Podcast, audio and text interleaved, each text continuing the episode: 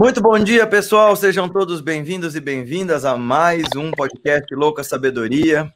E para introduzir o nosso convidado de hoje, eu vou começar com um papo que eu tive com um professor lá na faculdade de filosofia, quando eu estava fazendo a graduação.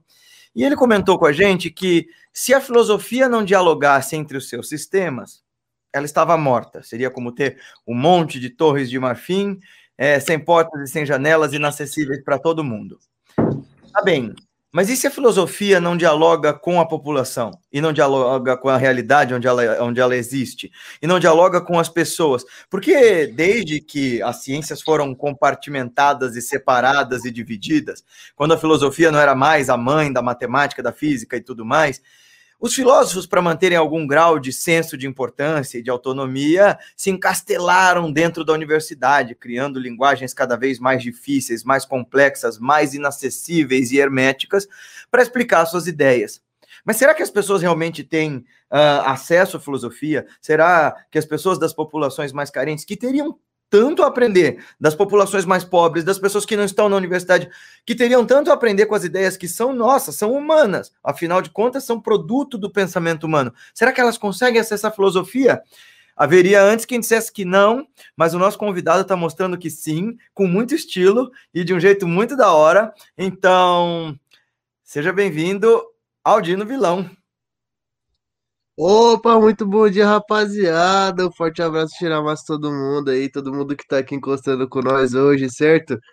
É, primeiramente, satisfação a todo mundo aí que tá nos acompanhando aí. E pedir desculpa de, de primeira mão aqui, certo? Minha cara de amassado, minha cara aqui de. É, acordou por agora. Nem passei o café ainda, mas é, já tô no, numa alegria do caramba hoje. Já começamos naquele speed, já começamos, você sabe como? 220, filho. Sextou, sextou, ninguém para nós. e já, já vamos bicar aqui no podcast, mano. E tá ligado? Que apresentação que foi essa, parceiro? Bagulho chave. É, concordo plenamente. A filosofia, mano, eu acho que se ela não é prática, se a, se a filosofia fica só na questão, né, é, de livro só em questão de ficar lá na, na, na, estante pegando poeira, se ficar lá o bagulho, tá ligado? É intocável. Mano, pra quê, né? Pra quê então? Qual, qual que foi a grande revolu a primeira grande revolução da filosofia? Justamente Sócrates fazendo pergunta pro povão, parça. Era o maluco metendo louco na água, chegando com pergunta, do mais inteligente ao mais comum, vamos dizer assim, o cara chegava e falava, não tinha essa fita não, tá ligado? Se eu não me engano, teve uma vez que eu tava trocando ideia com um professor, acho que ele era da URGS, é, ele me contou que o, que o René Descartes, ele saía distribuindo o livro dele pro povo assim, tá ligado? Ele, ele, ele não saía tipo, ah, minha obra é única e exclusiva da academia, não, ele saía fazendo um bagulho, tá ligado? Tipo panfletagem, se não me engano. E a gente vê, na verdade, né, que é, por um bom tempo, até ali a transição para os modernos, a filosofia buscava ser prática, né? Você tem ali a escola dos estoicos, a escola dos cínicos, a escola dos epicuristas, o dos hedonistas, e essa galera era uma galera que tentava viver do bagulho, não tentava fazer o bagulho uma parada muito elitista. Tanto que a maior crítica do Diógenes pro Platão era isso, né? O cara vai lá e. O bagulho que era tão simples o cara fazia, vai lá e elitiza o bagulho pro máximo, né? Perfeito. Ô Aldino, deixa eu só perguntar para você. Antes, desculpa, você queria falar primeiro, o, Gui? Você ia falar alguma coisa? Não, eu só ia comentar com quem está chegando agora que hoje a gente não está conseguindo transmitir na página do Martelo de Nietzsche. Então, se você está acompanhando esse, essa live aqui no YouTube, uh, não se esquece de deixar seu joinha, de deixar seus comentários, suas perguntas aqui para o Aldino. E uh, dá uma olhada depois nesse programa que vai sair lá no Spotify e no Deezer. Então, dá uma olhada lá, o podcast Louca Sabedoria, e manda para teus amigos, porque hoje a gente vai ter menos gente aqui, porque o Facebook deu um strike só porque o Andy quis ser revolucionário. Eu vivo recebendo esses blocos do Facebook e às vezes do Instagram também. Mas o que eu ia perguntar para o Aldina, a pergunta é bem simples. É, é, como que você teve assim, esse interesse por filosofia? Quando que começou?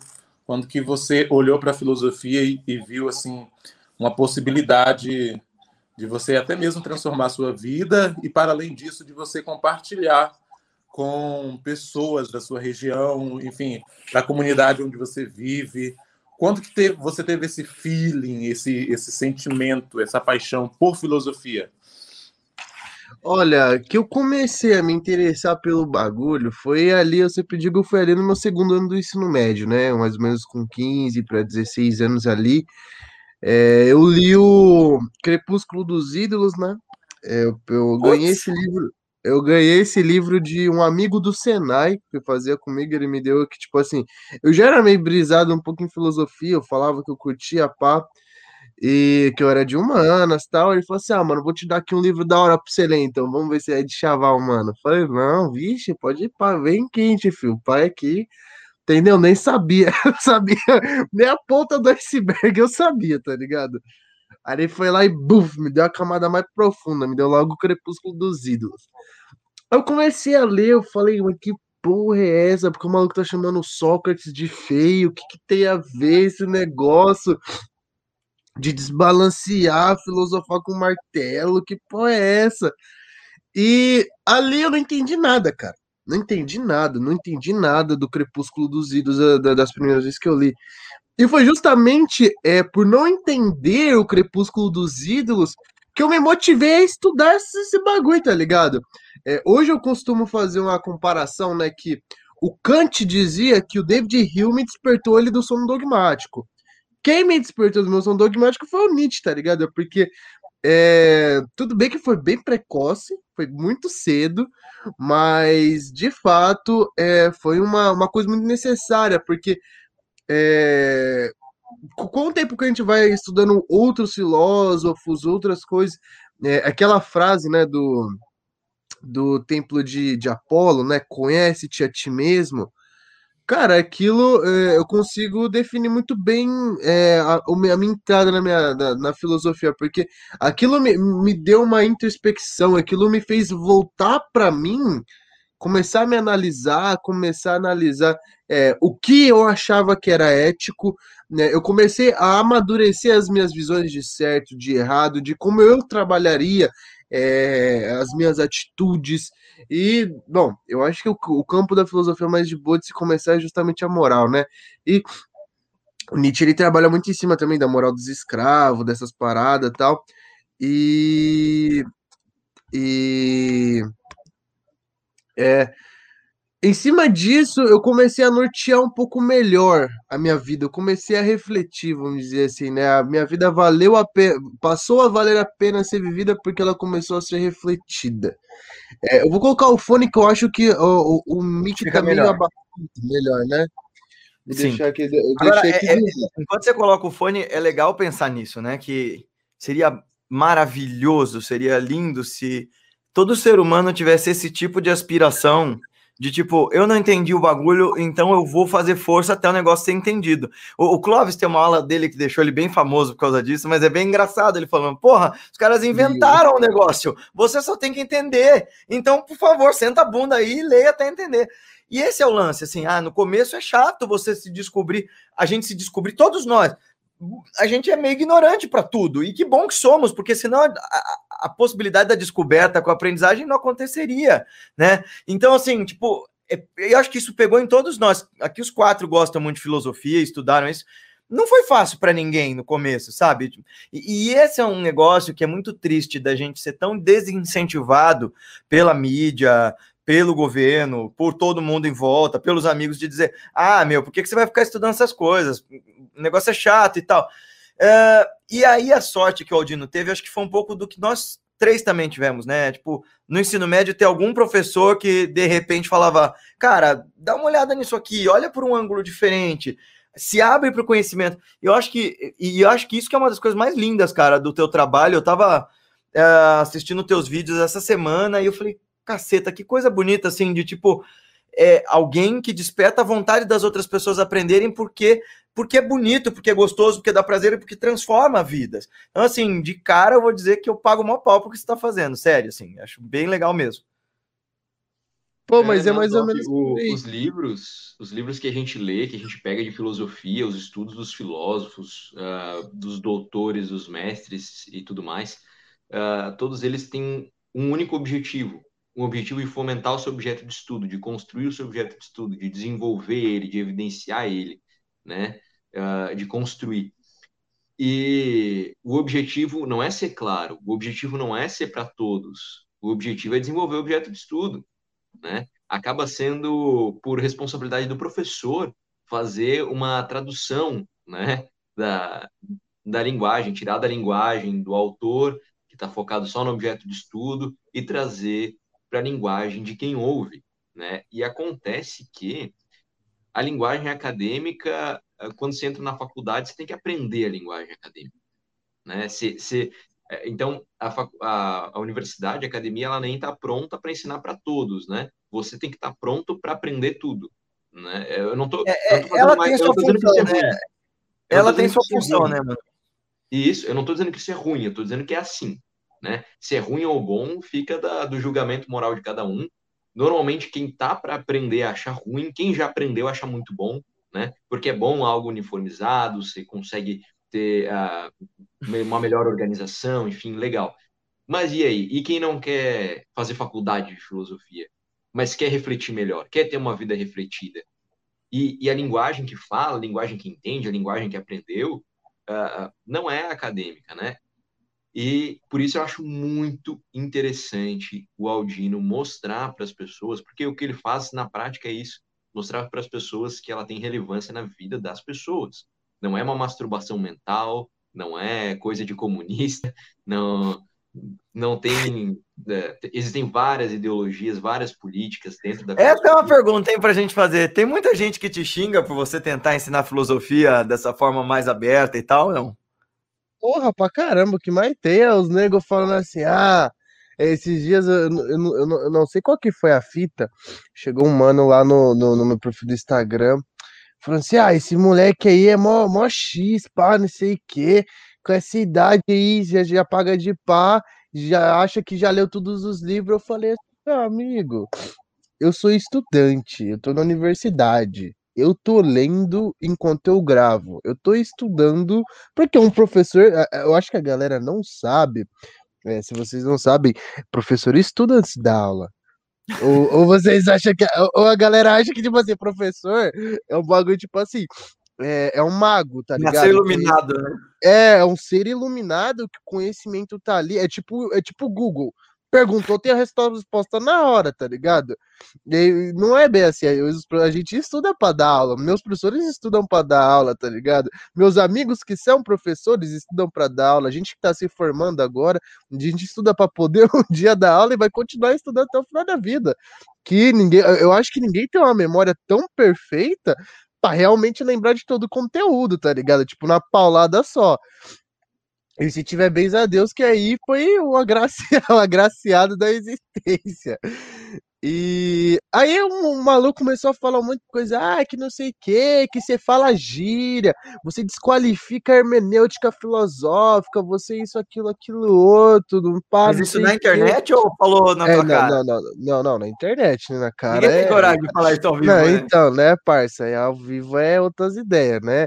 Que geralmente esses malucão, vou falar pra você qual que é o perfil desses malucão. Ou é aluno é, de universidade particular, tá ligado? Boyzão, boyzão mesmo, boyzão mesmo que se dói e tenta criar um conteúdo de filosofia, mas não consegue, não consegue comunicar o conteúdo dele, é uns bagulho ou muito genérico ou sem criatividade. É, ou tipo assim, professores, não, é, aspirantes a professores que não são professores, tipo, uma galera tipo assim que dá, dá curso online ou uma parada assim, fala assim: "Ah, mas você não. Você foca muito na didática, você não foca muito na linguagem filosófica, quando a pessoa for fazer a prova, isso, aquilo, aquilo, outro, tal. Mas aí eu parei e penso, pá, será que essa galera já teve alguma aula em cursinho? Porque, mano, é, pelo que eu sei, os cursinhos, muito professor uma, uma, uma, uma assimilação muito didática também. A galera faz umas pontes pro conhecimento que, tá ligado? É, os alunos aprendem para prestar o vestibular. E é, é a, a hora a... que a galera mais absorve, viu, Aldino? Alguns dos melhores professores que eu tive de conteúdo do ensino médio foram no cursinho e aquela galera porra louca que ensinava a história, sabe? O cara parecia que chegava cheirado, porque começava a gritar e falar palavrão e mudava os conceitos, mas putz, era um jeito que impactava, porque é o que o, o Emmanuel, o Emmanuel tava falando. É, a gente tem que saber adequar a linguagem, né? E beleza, na hora de defender teu doutorado, pode falar prosopopeias e pode falar Encles e Prócles e Mesócles, como se você fosse filho do Michel Temer. Mas, na hora que você está conversando, para quê, né? Assim. Claro, é aquilo que eu falei no começo, assim, que, que, tipo, você ia curtir muito esse professor, porque ele, a gente, ele, ele é um velhinho de barba branca, assim, parece o Papai Noel da filosofia lá da E ele falava, e ele falava isso, assim, o Estevão, é um dos grandes medievalistas, até porque, inclusive, estudar filosofia medieval já era algo que, a galera torcia o nariz, porque é igual falam com filosofia indiana que eu estudo, é, não é bem filosofia e tal. E aí ele falava: olha, se filosofia não dialoga com filosofia, é a história da Torre de Marfim, né? Igual você tá no deserto e você precisa de um lugar para comer e dormir, e de repente você encontra uma bela Torre de Marfim. Ele falando isso na aula para 100 pessoas. Aí você tem uma puta Torre de Marfim linda, sem portas, sem janelas, e você olha e fala assim: hum, que bela construção, esse pirocão no meio do deserto que não serve para nada. Vamos embora morrer de ter de outro lugar, porque isso aqui não serve para nada e nem para ninguém, só para a gente tá admirando e dizendo, uh, que beleza de ideia. E é mais ou menos isso que as pessoas querem fazer com filosofia. É, vamos apreciar a ideia do pensador em seu próprio pensamento. Ué, mas se isso não tem aplicabilidade prática na minha vida, tudo bem, eu posso apreciar como arte, mas uh, para que é que eu estou fazendo tanta força para entender essas ideias se elas não vão me transformar nem um mínimo? E elas sempre transformam. O lance é esse. Não importa se você diz que transforma ou não. Sei lá, você vai ler Santo Agostinho ou Tomás de Aquino, você pode ser ateu e ler aquilo. Aliás, alguns dos especialistas mais fodas que eu, tinha, que eu tive de aula sobre Santo Agostinho eram ateus, mas o pensamento do cara mudou a forma dessas pessoas verem a vida, sabe? É, fantástico. Até tem o, o Proust, né, que ele fala, olha, a minha filosofia serve de óculos. Né? Você é põe o óculos isso. e tenta ver. Se você enxerga melhor, usa a minha filosofia. Se não enxerga melhor, muda de óculos. Muda de óculos. Teve um cara que falou isso antes dele, uns mil, uns dois mil anos antes. Foi o Shakyamuni Buda. não, e, e, olha só, e tem, e tem outra coisa assim, ó, que o, sobre o que o Aldino comentou, de algumas pessoas reclamarem da linguagem que ele usa, né, da forma que ele traz, das palavras que ele usa, e que não vai contribuir para a pessoa tirar um 10 numa prova.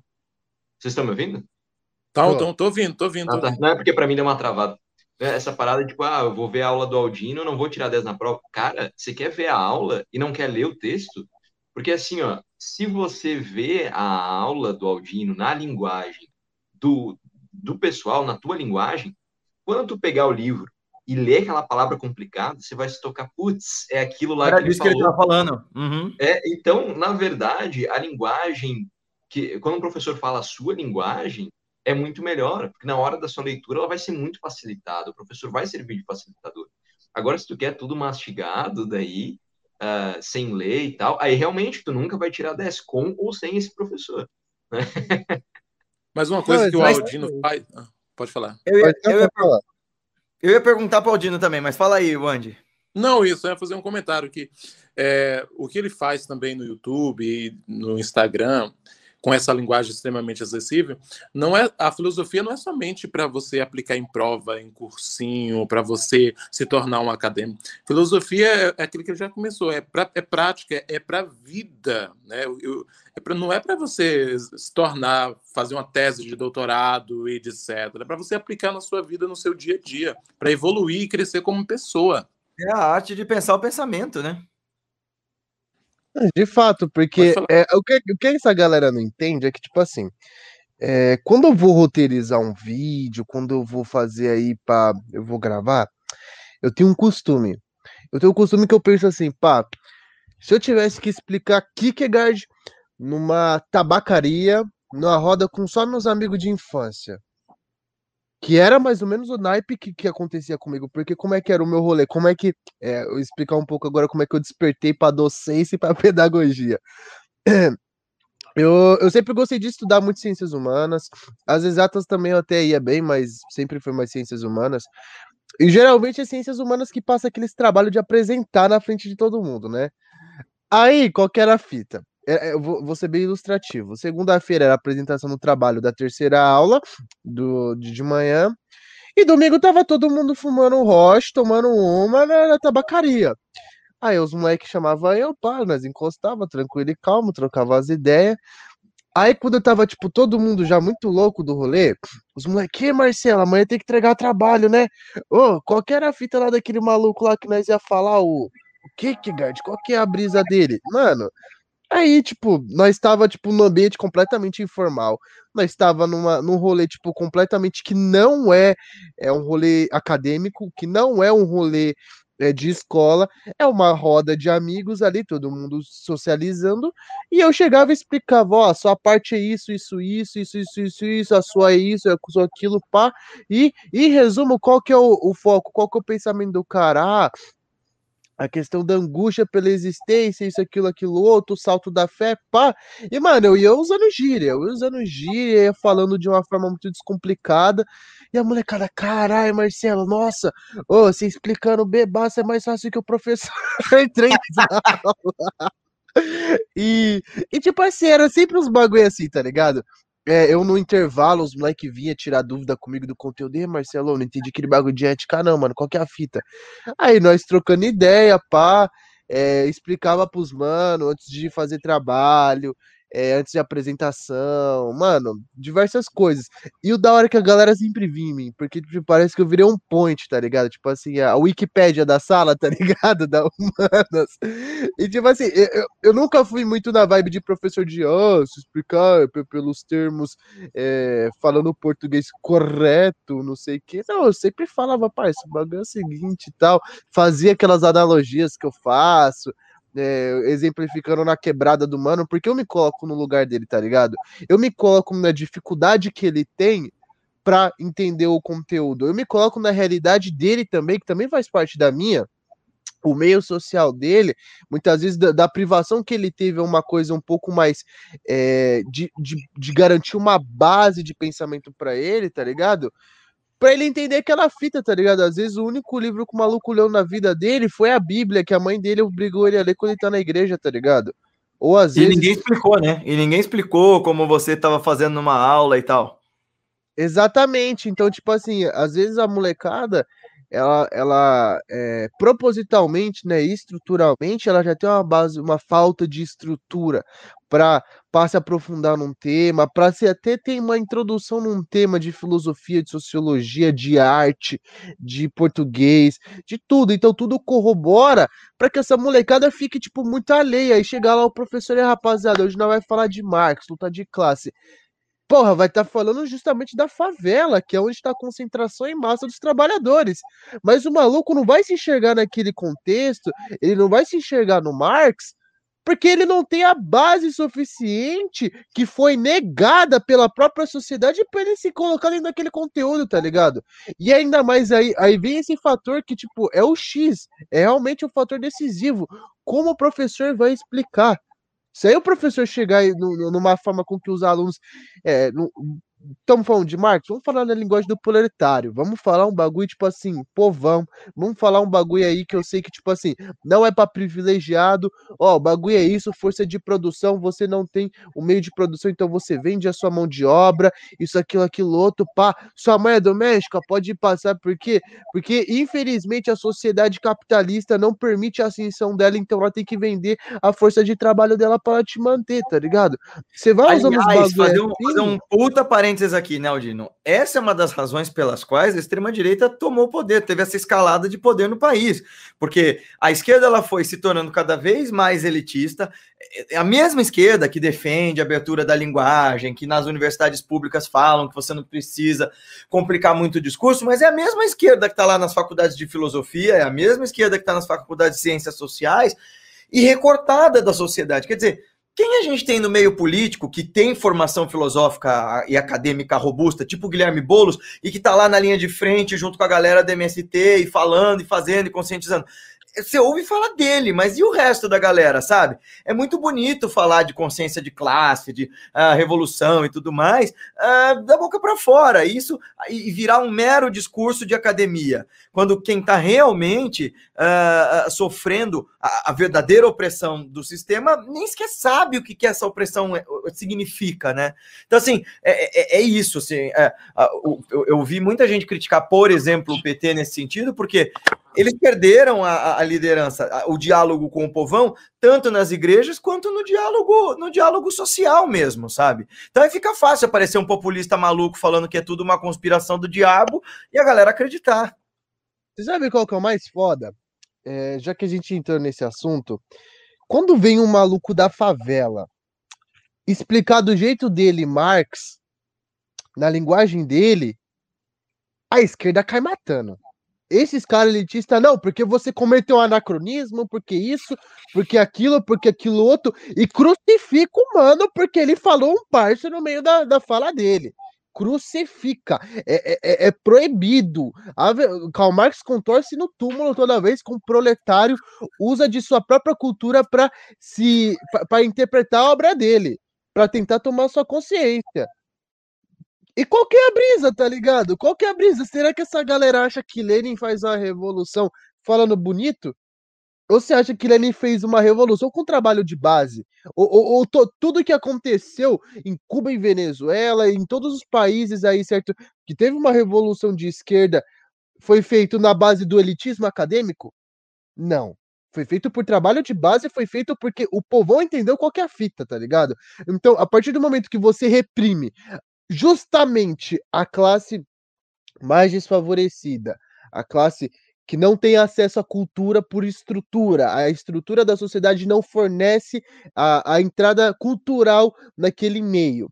Quando você tem já até um, um, um, um preconceito linguístico pré-instalado em você, quando uma pessoa dessa que tenta se inteirar no rolê, que tenta se inteirar é, no, no, na luta de classes, que tenta se inteirar na consciência social, que, que, que é um puta de um potencial para ser um expoente daquela ideia, justamente no lugar onde Marx diz que está a concentração de proletário, que justamente é onde deveria estar tá sendo paga, propagadas as ideias, não em coffee shop, em, em biblioteca da, da, universidade, isso, aquilo, aquilo outro. Mas é, é na, eu, eu acredito que é na favela é no bairro industrial, é nesses lugares que devia estar tá tendo aí, entendeu? Umas palestras de, de, de sobre é, luta de classes, que devia estar tá sendo debatida essas pautas em praça pública, entendeu? Com a molecadinha, fazer uns panfletos, uns gibizinhos para distribuir para a molecada tá soltando pipa, entendeu? É assim que se faz. Não é o, quando o moleque fala um bagulho é, da, da, forma com que ele aprendeu, da forma com que é, é a cultura dele, ele ser crucificado. Não, porque você não pode falar dessa forma, porque você está sendo anacrônico, você está sendo impreciso no termo, você está é, é, matando a teoria, você está sendo. É, está tirando a hermenêutica de Marx, está tirando a hermenêutica filosófica, sociológica. Mas, mas tá bom, vai lá fazer então. A, a hermenêutica, né? Tem gente morrendo de fome. Esse é o lance, sabe, Aldino, que eu fico pensando. Em algum grau, é, você não precisa explicar Marx para quem tá para quem tá na favela, você não precisa explicar Marx para quem tá se fudendo de trabalhar, porque aquilo é a intuição de cada dia dessas pessoas, assim. O que o Marx fez foi traduzir como era injusto e como era injusto e miserável a forma como o sistema estava posto. Mas qualquer pessoa que tenha um mínimo de possibilidade de refletir, e essa é a sacanagem do que a elite faz, né? É tirar da pessoa a esperança e o sonho de aspirar para uma coisa diferente né? Porque antigamente você tinha lá na Bíblia escrito: é, não, não levante a voz com seu Senhor, nem ouse pensar nada contra ele. Beleza, estava posto que tinha uma força sobrenatural te, te observando e dizendo: ó, oh, aceitas como as coisas como elas são. Mas aí depois, quando tudo isso está vencido, como é que você faz? Você entuxa distrações nas pessoas, você entuxa alienação nas pessoas. Você faz ela comprar o discurso do inimigo, que é justamente o que está acontecendo. Né? Tipo, pobre de, de, pobre de direita é a excrescência do nosso tempo, assim, é a alienação total. Mas aí o que, que a gente faz? A gente fecha esse discurso. Eu fico desconfiado, porque eu fui sempre a criança nerdinha que tinha ciúme das coisas que eu sabia. Porque, né, quando você é uma criança nerd, o que você sabe é a sua defesa uh, contra a galera que não gosta do que você sabe. eu, eu tenho desconfiança de que boa parte da intelectualidade tenha o mesmo tipo de ressentimento que eles tinham quando eles eram crianças, só que nunca trabalhou isso direito, sabe? Então, assim, não, não, olha, eu quero te ensinar a ser esquerda direito, porque no fim das contas, você, cara da quebrada e tal, você não sabe o que é melhor para você. Então eu vou te ensinar, porque eu sou o cara que sabe com meus conhecimentos luminosos e eu vou te trazer a clareza do universo. Então, no fim das contas, continua sendo uma espécie de relação de poder, continua sendo uma espécie de relação de dominação é, altamente terapeutizável aí.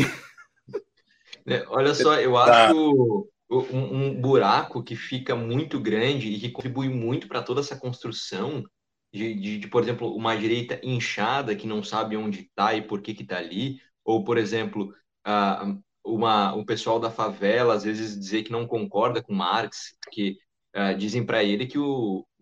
Como é que posso dizer? Trazem Marx de uma forma totalmente. o Marx é do uh, demônio, né? É, do, não traduzida para sua própria realidade. Vagabundo, e aí algum, algum pai, algum, é, algum pai, algum tio vai lá e vai dizer assim: não, mas aquele cara lá não gostava de trabalhar. Aí eu pensei, não, pô, para sustentar minha família eu tenho que trabalhar, então eu sou contra o comunismo, eu sou contra é, é, essa história.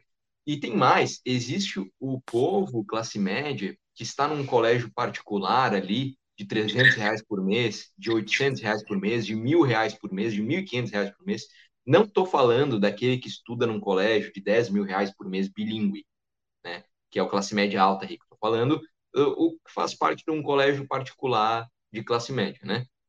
ali até, até dois mil reais, que também é bem caro, né? Mas, mas não é burguesia. Quando aprende sobre Marx, ele acha que ele é burguesia. Então, quando começa a refletir sobre a, a, a batalha entre burguesia e proletariado, ele já, já se põe do lado da burguesia porque ele acha que ele é.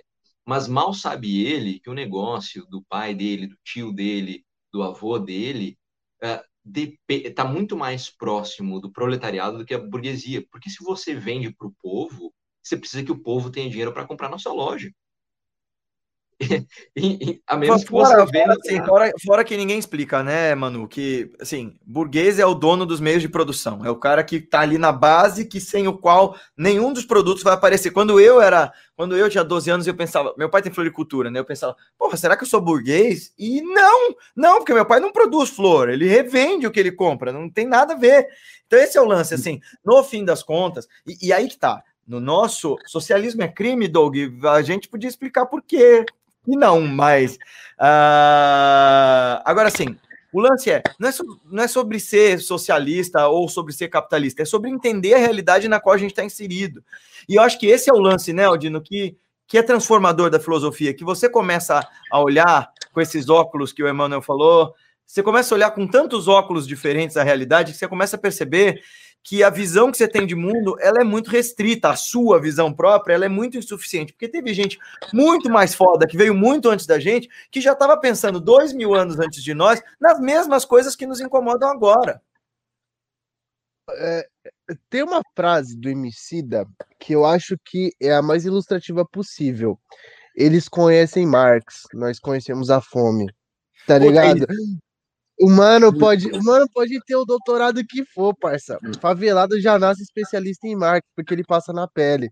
Deus Tudo que o marketing, o cara tá narrando a história dele, tá ligado? O capital ali, manifesto, as obras de Marx é narrando a vida do maluco que mora na favela e só lê a Bíblia quando vai pro culto, tá ligado? Que só, só, só tem contato com o jornal, os bagulho assim, pá, mensagem de WhatsApp, é a vida do mano ali, entendeu? Que tá descrito no Capital. E é justamente quando esse mano, o filho desse mano, o neto desse mano, o primo, enfim, o amigo desse mano aí que também é da quebrada, vai tentar se inserir no meio acadêmico, a galera reprova. A galera fala que não, tá errado, isso, aquilo, aquilo outro. Porra, mas vocês estão lendo sobre a minha condição, vocês estão lendo sobre o que eu passo e ainda assim diz que eu tô errado, então não tô entendendo. Então aí você já se cria um paradoxo. Então aí é.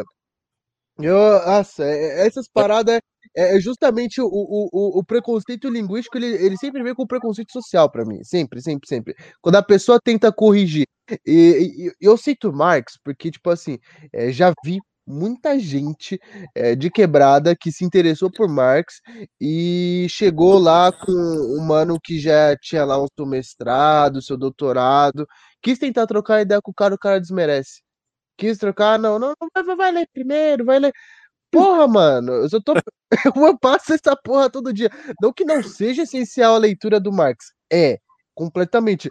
Mas, tipo assim, o mano desmerecer a sua caminhada, tipo assim, o cara nasceu em berço de ouro, boyzão, nasceu em apartamento padre, que ele se... Mano, eu nasci com a minha mãe vendendo a força de trabalho dela por 80 reais, tá ligado?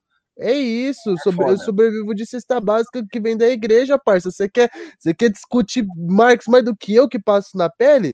Tá ligado? Então, é, é, é toda essa arrogância da academia, principalmente quando se volta é, nesses, é, nesses pensadores que eu acho que Marx ele é um dos maiores pensadores assim é, no sentido de gente especialista de gente que, que, se, que faz trabalho em cima, mas também justamente é um dos pensadores que eu vejo que a galera é mais preconceituosa porque trabalha em cima dele, tá ligado?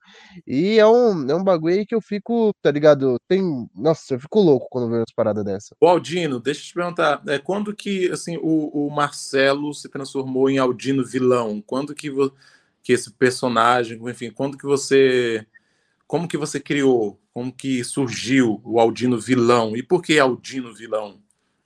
Então, né, é, eu, eu costumo dizer que o Aldino Vilão, ele é minha figura pedagógica. Ele é minha figura pedagógica e ele é, tipo assim, ele é o meu lado é, que eu exponho bom, vamos dizer assim, né, porque é, o Aldino, não é que ele não tenha sentimentos, ele só tem sentimentos bons, ele só transparece sentimentos bons. O Aldino, ele sempre procura estar o mais positivo possível, ele procura estar sempre é, o mais é, ativo possível, sabe? O, o cara que tá no corre, que tá pulando na bala, tá fazendo o bagulho virar. E ele é a figura pedagógica. É, o Marcelo já é outra cita, tá ligado? O Marcelo, tipo assim, é, o Aldino seria a parte, uma parte de mim, tá ligado? Ele é uma parte de mim, de fato. Só que tem outras partes de mim, que seria o resto do Marcelo, que é os problemas, que aí é os B.O. em casa, que aí é a parte religiosa, que aí é a parte que, que, que, que fica doente, que aí é a parte que, que, que fica puto, que, que, xinga, que não consegue entender o texto, porque também tem essa parte, né? A galera acha que o Aldino sabe de tudo, mas não sabe o quanto o Marcelo se pode nas interpretações, ok? Daí pega um livro e fica travado uma semana num capítulo só, tá ligado? E é, eu, eu acho que a, a, parte do Marcelo ela seria mais o, o, o positivo negativo, né? Por mais que eu não goste da, da visão dualista né, do mundo, eu acho que, que, o, que o Marcelo tem essas duas coisas, né? Ele tem a parte positiva dele, que é, a gente pode ver que também se manifesta no Aldino, e ele tem a parte negativa, que aí são todos os BO que a gente tem que lidar no nosso pessoal. O Aldino já é essa figura, tá ligado? É sempre positiva, sempre é pedagógica sempre é, muito ativa, dinâmica, é, engraçada, que tenta deixar todo mundo feliz, que tenta jogar o bagulho lá pra cima, que não deixa é, a energia se perder, é, sempre mantendo o bagulho, entendeu, da melhor forma possível. Por que, Jaldino? Vou te explicar. Quando eu tava lá no meu ensino médio também, é, eu e os meus amigos, a gente se reunia para jogar de vez em quando no PC, para jogar uns bagulho online. Pique LOL, tá ligado? Nós jogava pra caralho LOL. Aí, tipo assim, todo mundo tinha, tipo, um nick, um apelido, assim, virtual, pá, tipo, sei lá, é, como é que era? O... Ai, o Thiaguinho Vulgo Porto, tinha o o Edward, os malucos colocavam os nomes, tipo, muito X. E eu sempre gostei muito de Pokémon, tá ligado? Aí os moleques falavam, e mano, lança logo a foto desse Pokémon aqui, pá, lança logo um Aldinão. Aldinão é um Pokémon da quinta geração, pra quem não conhece. É um bichinho rosa, muito fofo, nada a ver comigo, tá ligado? Eu aposto que da live inteira só meu marido deve saber do que você tá falando, cara. tá ligado? Aí, aí, tipo assim, eu botei, aí, tipo, é, aí quando ela, ela ficava, puto, nós xingava. E, tipo, os malucos falavam que eu tinha muita marra de paulista, tá ligado? Eu falava muita gira, metia o louco. Os caras falavam assim, nossa, o maluco usa a foto de um Aldino e fica falando gira, mano. Eu não aguento. Os caras cascavam o bico, tá ligado? aí pegou o apelido de Aldino, tá ligado? O, é, aí, justamente, o porquê que eu coloquei o vilão? Por duas questões. Uma questão legal e uma questão é de, de representatividade, né? O vulgo de vilão ele é muito comum nas quebradas, né? Você tem diversos funk que o, que o MC se intitula de vilão, pá. Já é um vulgo muito comum dentro da, das quebradas de São Paulo. Só que, é, na verdade, eu acrescentei também o vilão para também não ter problema com a senhora Nintendo, né? Que a gente sabe que a senhora Nintendo não gosta que cria conteúdo em cima das coisas que é patenteada por ela, lá da Strike. Eu falei, hum, meu canal tá crescendo, vou, te, vou colocar alguma coisa aqui, que aí pelo menos se a Nintendo vier tirar satisfação, ó, não é Aldino, é Aldino vilão. Não, massa. Olha só, Aldino, vou trazer uma, uma reflexão para ti. Será que nós temos o Aldino e o Marcelo, ou nós temos vários Aldinos e vários Marcelos, né? Uh, pode ser que, na verdade, você seja, seja vários. Você tem dois nomes, digamos assim, mas, na verdade, é muito mais que dois, né? Vários e vários no tempo, e múltiplos Aldinos, e o Aldino de Kierkegaard, o Aldino de Nietzsche, o Marcelo de Nietzsche, o Marcelo de Kierkegaard, e por aí vai, talvez, né? Quem sabe. Fica para é... Fica te refletir. Mas faz sentido, eu, eu consigo enxergar isso bem no Aristóteles. Eu consigo enxergar, enxergar o Aldino de Aristóteles, porque. É, Mas você dava do, outro nick, hein? Não, do, do, dos antigos, eu acho que o, o Aristóteles ele é o que mais bate nas minhas ideias, é um cara incrível. E principalmente quando se trata da virtude, eu acho que o Aldino ele consegue é, uh, enxergar muito nitidamente o reflexo na sociedade, tá ligado? É, eu tenho umas reflexões sobre Aristóteles em focar em algumas virtudes, tá ligado? Que a galera às vezes deixa passar meio que batido, tipo assim, eu sempre gosto de bater na, na, na tecla da magnificência, que é uma das 11 virtudes, que eu acho que é o maior problema da nossa geração. Magnificência para os gregos era o que? Era beleza, era um corpo belo, era um físico belo. O que, que isso reflete? Autoestima. O jovem de hoje não tem autoestima. O maior problema da juventude é autoestima. A pessoa, por mais que ela seja elogiada ao máximo no Facebook, no Instagram, ela se olha no espelho e não se acha bonita. Ela, ela, ela, ela tem problema de autoestima, tipo, a rodo qualquer escola, qualquer sala de aula que você entrar, você pode fazer uma pesquisa de quantos alunos, não estou falando de um, mas é, ultimamente tem sido uma massa de alunos que tem um puta de um problema de autoestima. E o Aristóteles falava isso há 2.300 anos atrás, tá ligado? Então, tipo assim, é, eu, eu, acho que o Aldino ele consegue refletir é, essas coisas do, do, do Aristóteles, é, tudo tu, tudo na visão da geração dele, sabe? O que ele passou, porque eu também já tive problema de autoestima. Eu, eu demorei um pouco para eu me aceitar. É, é, eu demorei um pouco para para começar a, a, me enxergar da forma com que eu me pego hoje, vamos dizer assim.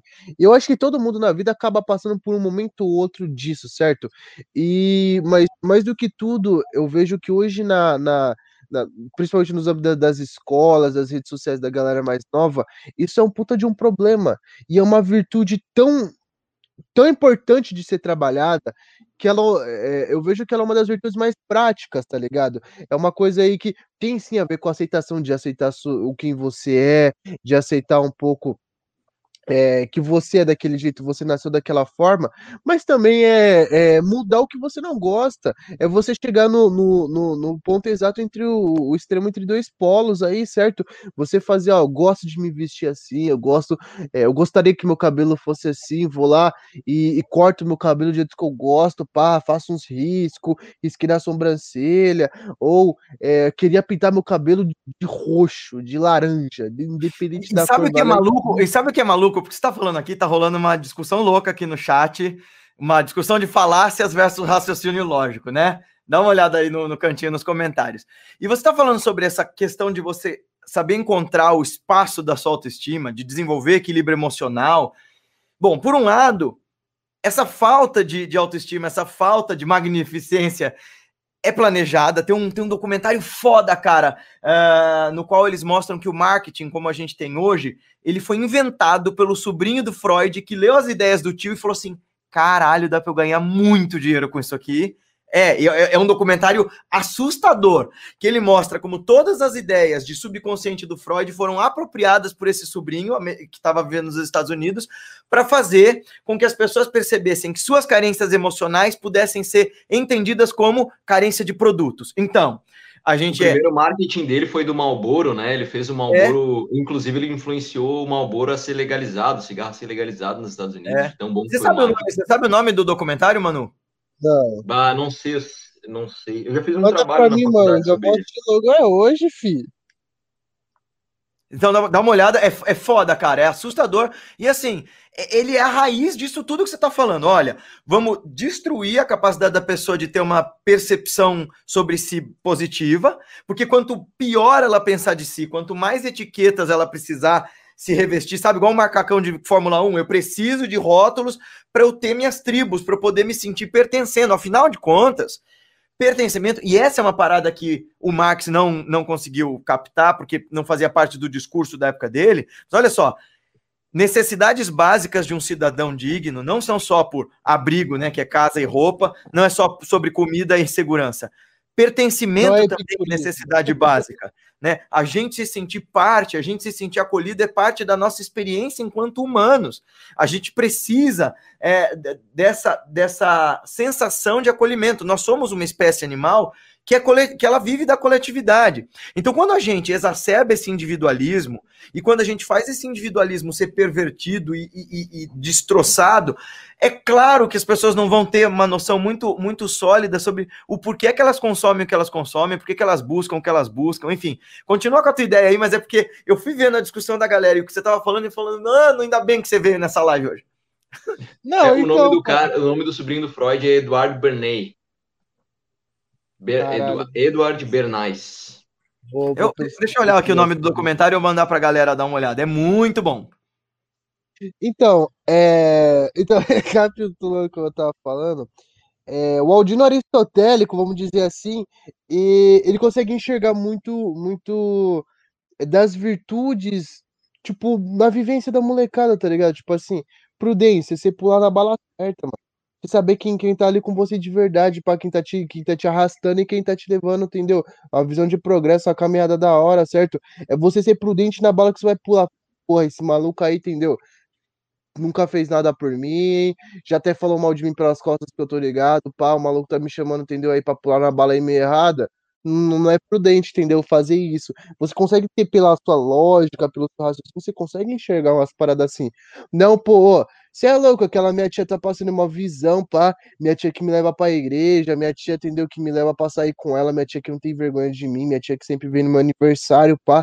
Ô, você é louco, ela tá passando a caminhada aqui da hora pra mim. Entendeu? Isso é prudência. Escutar o conselho do próximo também é uma prudência, é um ato de prudência. E por aí vai. E eu consigo enxergar muito esse paralelo, como você fez, né? Que existem múltiplos Aldinos.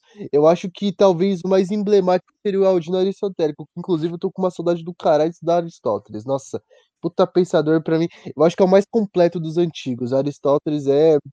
é esquece, esquece.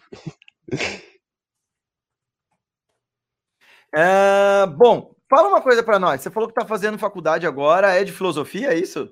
Faço história, tô indo agora pro meu sexto semestre. Aham, uhum, que da hora, putz. E daí, a partir de então, depois de se formar, o que, que você pensa em fazer? Continuar com a parte da internet? Pensa em fazer filosofia, alguma coisa assim?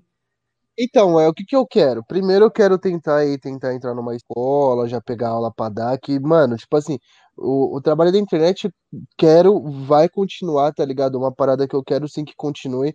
Só que eu também quero ir pro bagulho físico, tá ligado? Eu quero ir pro bagulho, tipo, na vida real, tá ligado? Eu lidando lá, chamada, prova, é, oh, fala baixo, não faz isso, pode ir no banheiro, ah, já tem gente lá, tal.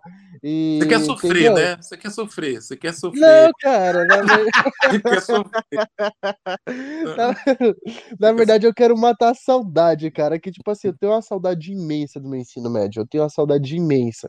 E se possível, eu queria pegar aula no noturno, cara, que é, eu terminei o noturno à noite, eu terminei o noturno. É, terminei o noturno à noite.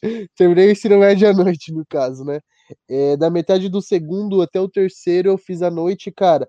Queria muito pegar as aulas de filosofia à noite, de história à noite, porque, tipo assim. é, pelo que eu me lembro dos meus tempos de ensino médio, a molecada chega cansada, a molecada, tá ligado? Chega é, trampo o dia inteiro, a molecada, entendeu? É, é, mó, é mó corre, tá ligado? Pra galera que estuda à noite. E eu acho que trocar as ideias com essa galera que, é, querendo ou não, é, para mim é indiscutível. Eu, eu já estudei pelos três períodos, a galera da noite é mais madura. A galera da noite já tem uma responsabilidade. A galera da noite, ela já trampa, ela já ou divide o salário com o pai, com a mãe, ou ela já mora sozinha, ou e ela depende do trabalho dela para ela colocar o pão de, de, cada dia na casa dela. Ela sabe dar valor às coisas, ela sabe o quão difícil é as coisas.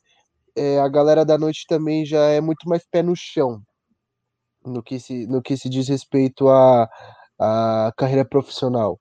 Vamos dizer assim, é, o que é uma coisa boa e ruim. Porque um reflexo que eu vi pela galera da noite que seria um trabalho incrível que eu quero desenvolver é sobre universidade. A galera da noite não tem amparo para entrar na universidade. Se na escola pública de manhã e tarde já é difícil, mano, à noite os caras não passam nem a data do Enem para você. Os caras não te passam a data de Unicamp, de USP, de FUVEST. Mano, a noite ela é largada. A galera não liga pro cara que vai prestar vestibular à noite. Tanto que tinha três salas do noturno no terceiro ano que eu fiz. E tinha, tipo assim, uns 30, 35 alunos em cada uma. Se 15 de todas as classes prestaram Enem, eu tô chutando alto. Tô falando alto. De quase, vamos colocar uns 110 alunos. Se 15 da noite prestaram Enem, foi muito. Não há incentivo para o aluno da noite entrar na universidade. Não há um sentido dele planejar sua carreira. Não há um sentido para ele, entendeu, continuar na caminhada dele. Primeiro, pá, o aluno que está na noite na escola pública é um mano que já está querendo se consolidar na sua vida profissional, que já está tendo ali, entendeu? É a, a visão que, tipo assim, pô, já entrei num trampo, pá, quero ganhar meu dinheiro, quero tirar minha carta, quero isso, isso, aquilo, aquilo outro, e, entendeu? E marcha.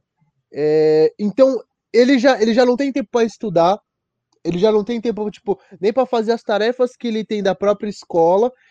Quem dirá para prestar um vestibular, para fazer um cursinho de final de semana, fazer isso, aquilo, aquilo outro, que é o tempo que ele tem para descansar. Ou ainda tem gente que, que, que nem final de semana, só domingo, e olhe lá.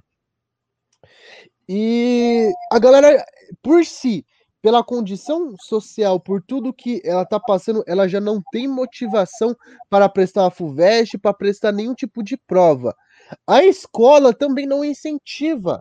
A escola não passa, tipo assim, ó, oh, gente, vai ter prova, é, esse ano vocês vão prestar Enem, vocês são isentos. Tem escola que não fala que a pessoa que usa escola pública é isento de pagar o Enem, de pagar essas provas. É isento. E e, tipo assim, é, eu não vi incentivo nenhum das escolas que os seus alunos do noturno entrassem para fazer um curso, sendo que a galera que já está engajada na indústria, às vezes é um maluco ali que, tipo assim, tá trampando de servente de pedreiro, porra, já pensou a história, o Norte consegue passar na engenharia civil? Ou, entendeu, é um... É uma mina que tá no, no assistente administrativo já embica para uma administração. Ou é um cara que está trampando de, sei lá, é, tá, tá trampando de, de, de, assistente mecânico de uma oficina e já, já engaja ali, entendeu? Para fazer uma engenharia mecânica. Eu acho que a galera da noite tinha que fazer um projeto de carreira, porque essa galera justamente é que já tá embicada no mercado, tá ligado? Tipo assim, pá, é, eu fui um caso muito à parte, né? Porque eu trabalhava, eu, eu fazia mecânica no Senai, e, então era uma área de, uma, de, de exatas. Mexer com, com, com, com, com rolamento, com bomba, com, com motor, com compressor, com, com os caralho lá, aquelas máquinas loucas lá. Você começou a trocar ideia sobre filosofia com teus colegas? Eles não acharam que você tava pirando, não? Mano, a molecada trocava. A molecada do Stenay, ela era até meio intelectualzinha, tá ligado? A gente curtia trocar umas ideias muito sobre pauta social. Que legal. A molecada do Senai era engajada. É, também tinha uma molecada que fazia uma. É, tem um, um, um, técnico, um ensino técnico que chama o Cotuca, que ele é da Unicamp. O Cotuca é uma escola da Unicamp que é um curso técnico. E a molecada do, do Cotuca era politizada pra caralho, pra caralho. E, bom, é, então eu, eu, fui um, eu fui de um extremo ao outro, vamos dizer assim, né? Eu fazia Senai, já estava com a minha profissão, já tinha é, exercendo a mecânica ali, na, na própria empresa, tal, que a gente ia, trabalhava, pá. E no outro lado, eu queria ir para história. Então ali eu acho que tipo se tivesse acompanhamento pedagógico, tipo assim, pá, pô, você tá engajado nisso, você quer seguir isso, pá, eu já tinha certeza que eu queria seguir pedagogia, para mim não era problema nenhum.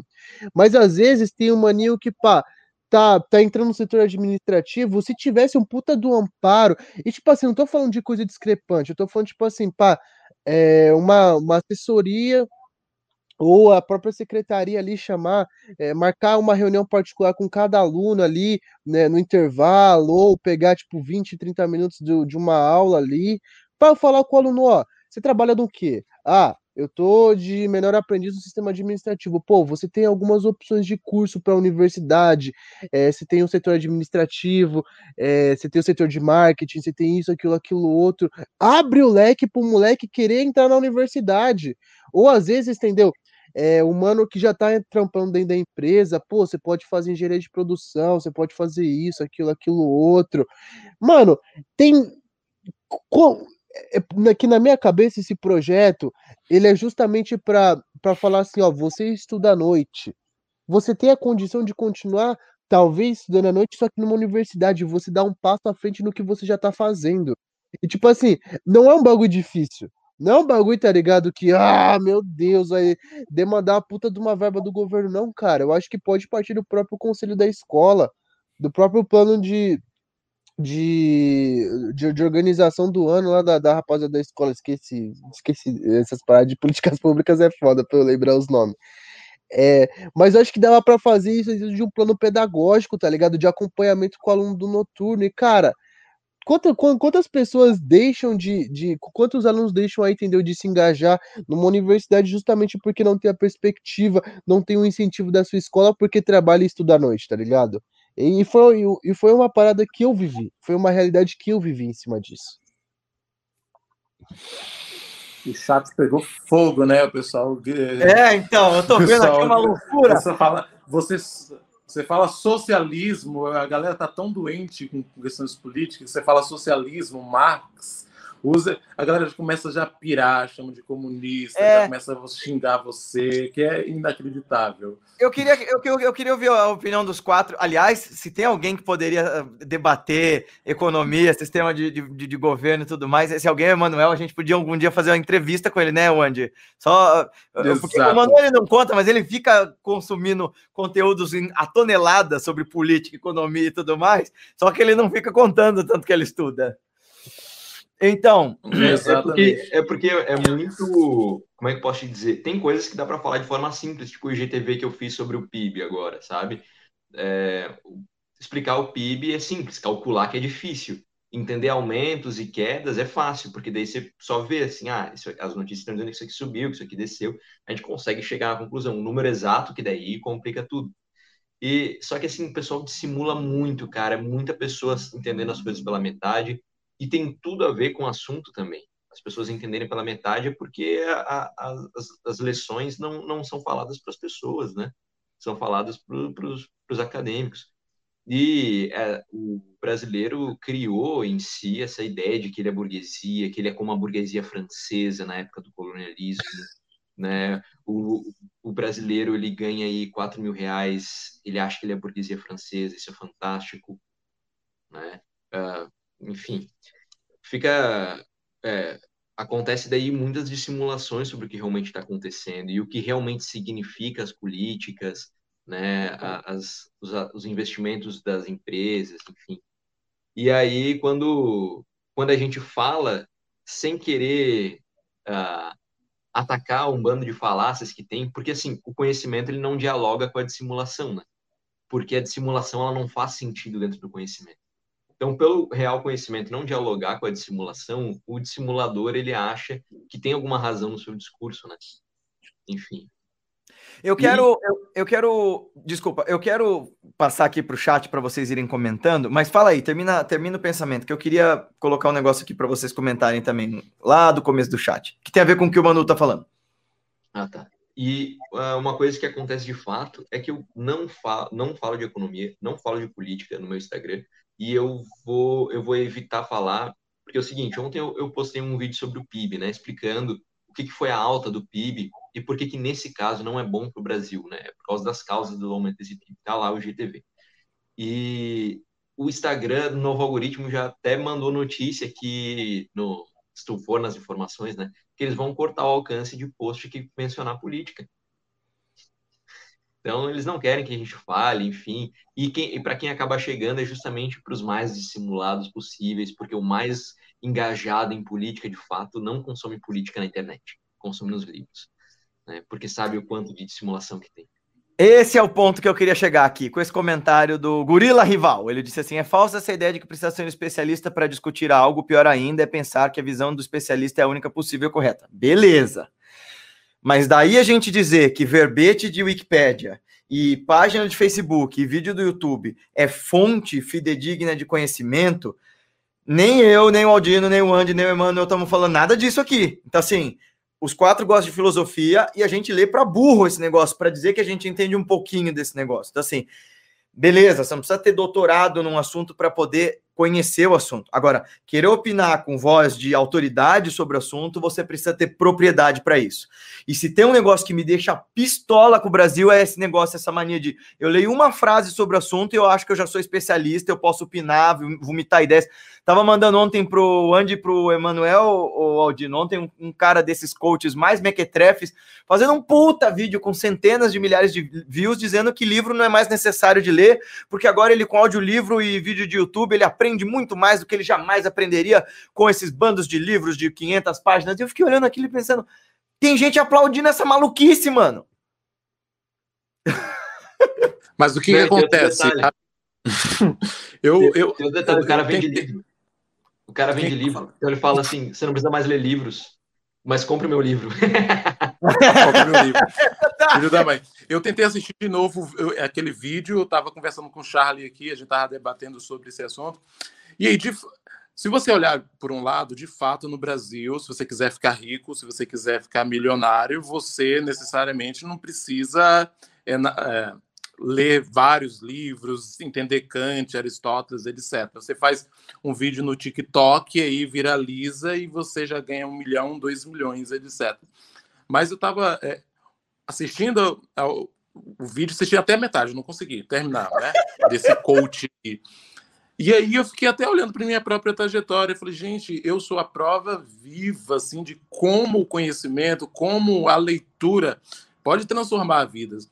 As pessoas acham que eu sou especialista em Nietzsche. Muita gente, ah, você é formado em filosofia, só que eu não sou formado em filosofia. Eu sempre falo, sou um leitor, eu gosto de filosofia, mas até eu criar a página no Martelo de Nietzsche, eu já estava lendo uma, uma cota, lendo Nietzsche. Eu conversei com a Aldina, eu, tipo, eu fiquei dois anos lendo Nietzsche, lendo, voltando, sem entender. Depois fiquei mais um bom tempo até criar a página ainda preciso ler muito ainda. Eu não acho que, que eu esgotei todo o conhecimento da filosofia, que eu sei tudo. Preciso ler muito ainda sobre vários filósofos.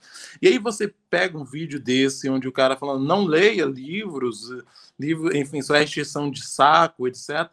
É, é para ficar revoltado, é para ficar revoltado, é para, assim, você ver por, por isso que nós estamos onde estamos, é, porque a gente aplaude esse, esse, tipo de pessoa, o cara tem mais de 400 mil seguidores, com vídeos altamente bombados, e você fica meio que se sentindo um pouco de idiota que você está querendo ali falar de filosofia, de Nietzsche, de eterno retorno, de super-homem, de filosofia oriental, você quer ensinar as pessoas a meditar, com revolução de si, né? Guilherme aí tá com, o instituto dele falando sobre revolução, autoconhecimento, e vem o cara, não compra o livro do Guilherme, ele só está enchendo seu saco. Aí você assim, meu Deus do céu, que...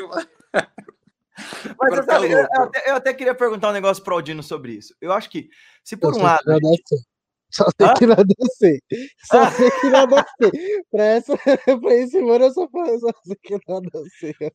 Quem é esse? O, Daniel tá perguntando quem é esse desse vídeo. Foi o Edgar, meu professor de sânscrito, que me mandou isso, porque ele também ficou com náusea. Aí eu até falei com o Manu, o Becker e o Andy. Falei, mano, semana que vem a gente tem que dar um vídeo resposta para essa maluquice, porque não é possível. Eu não lembro o nome dele. Ele é, é, é, é o Raia, é o Raia Santos. O que, que, ele, que, que ele faz, né?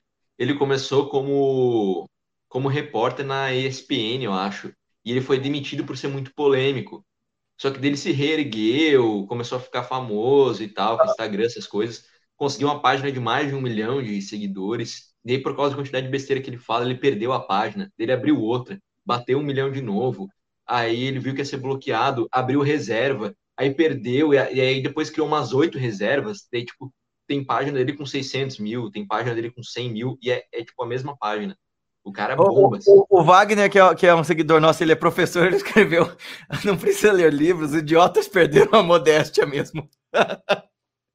Mas vale a pena dar uma olhada no livro, no vídeo do cara. Semana que vem a gente vai responder isso, né?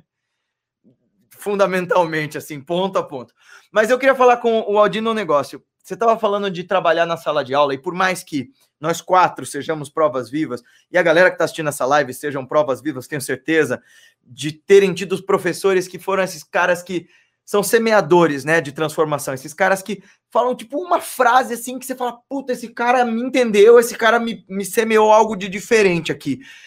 Por mais que esse contato tete a tete do professor seja muito legal e imprescindível, eu fico pensando se teu trabalho, por exemplo, bomba, e o teu trabalho tem um puta potencial de bombar na internet, eu fico pensando quanta gente, Aldino, você ia conseguir acessar no Brasil inteiro e sei lá, para outras pessoas falantes de português no resto do mundo e que iam falar assim: caceta, se o Aldino conseguiu ter gosto por uma matéria difícil, se aprofundar em filosofia e tá me ensinando a pensar e tá me ensinando a ter gosto de pensar, eu posso disseminar isso. Eu não sei, eu acho que em termos de escala, o que você tá fazendo já é transformador demais, cara. Então, de alguma maneira, eu faço, eu faço votos assim de que um cara tipo, um, sei lá, um Felipe Neto da vida, um cara desses, olha pro trabalho que nem o de vocês, né, do Andy ou teu, e fala assim, porra, que esse negócio cresça, porque aí a gente consegue acessar a galera que tá assistindo o vídeo no YouTube porque tá de saco cheio da escola, porque a escola já faz pelo menos uns 50 anos que tá em defasagem em relação à realidade do mundo, porque esse é modelo de escola desenvolvido durante a revolução, a revolução industrial. Então assim, o mundo já não é mais o mesmo, mas a escola continua com o mesmo modelo de 1800 e tiro liruli. Agora, você falando de, de filosofia de uma maneira assertiva e direta, explicando de forma clara e abrangente, puta cara, você está transformando as vidas das pessoas.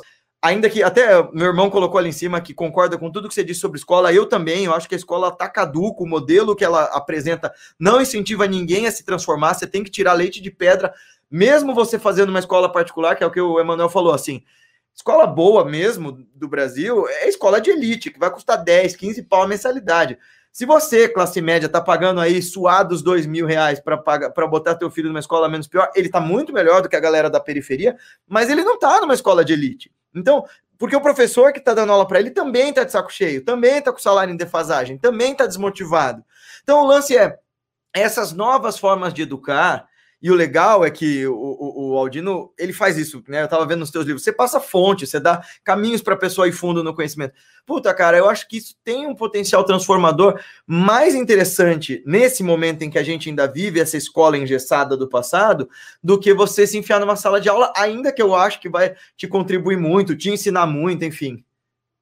Então, é, é que tipo assim, a sala de aula, ela é uma, é, ela acho que é muito de uma realização pessoal. Eu não planejo parar é, com com um canal, porque tipo assim, o meu trabalho ele é fundamentado em uma pessoa. Essa pessoa se chama Carlos, professor Caco. Foi meu melhor professor de história que eu tive lá em 2000 e 2014, 2015. Esse professor, ele tinha um blog ele tinha um blog que ele postava as aulas dele no blog. Tipo assim, como é que era o sistema de aula dele? Mano, o cara era foda. Ele tinha um projetor dele. Ele tinha, sabe aquelas lousas que você puxa assim para baixo, tá ligado? Tipo aqueles bagulho de cortina. Ele tinha um bagulho daquele. E o notebook dele. Ele não dava aula em GIS. Ele tinha os slides dele preparado, os vídeos dele preparado, tinha tudo certinho. O que, que ele fazia? Ele chegava na sala, ó, 15 minutos, faz o que vocês quiser. Se vocês quisessem sair, se vocês, se vocês querem se matar, se mata. Ele deixava todo mundo conversar, usar celular, brincar, zoar. Casal podia beijar a boca. E, tipo assim, era um professor muito suave, muito da hora. É, tipo, tanto que a gente nem a gente nem queria zoar na aula dele, porque a gente queria ficar com ele, que tipo, ele soltava umas piadas, tipo, daquele, daquela época, né, tipo, 13, 14 anos ali, qualquer piada duplo sentido faz a criança chorar de dar risada, tá ligado? Qualquer piada mais ali meio, meio ácida, mano, e aí, tipo, ele fazia, tá ligado? Ele fazia as piadas, tá ligado? Tipo assim, a gente ficava, nossa, é verdade. Tipo, passava duas aulas depois do intervalo. Nossa, é verdade, entendi o que o Caco falou, tá ligado? E tipo assim, ele montava o projetor, ele começava a aula de história, ó, esse aqui é o mapa da Revolução, pá, não sei o que. Aí o, o, Revolução Francesa, o rei ficava aqui, aí o povo desceu para lá, levou, buscou ele, matou os guardas para não sei o que, ele voltou para Paris para não sei o que, isso aqui, aquilo outro. E tipo assim, era muito dinâmico. O que, que ele fazia? Ele disponibilizava todas as aulas dele no blog dele para todos os alunos dele. E tipo assim, cara, isso foi um bagulho muito necessário para mim, cara. Foi muito, muito, muito, muito, muito mesmo. Lançou as bases pro, pro projeto que eu tenho hoje do Aldino Vilão. Isso lançou muito a, as bases do que eu tenho. E o da hora é que eu ainda não consegui encontrar com ele na rua, mas às vezes a gente troca umas mensagens. É, eu meio que ampliei o projeto dele, que tipo assim, ele tinha as aulas dele exclusiva para ele. Hoje eu tenho não sei quantos professores aí espalhados pelo Brasil que usam das minhas aulas de material didático, tá ligado? Isso é lindo, cara. Isso é lindo pra caralho. E aliás, você sabe quem fazia isso? Porque a galera descobriu o Atila, o Atila e a Marino por causa agora da Covid e tal. Eu acompanho o trabalho do Atila desde 2013, acho, quando ele começou a aparecer no Nerdcast.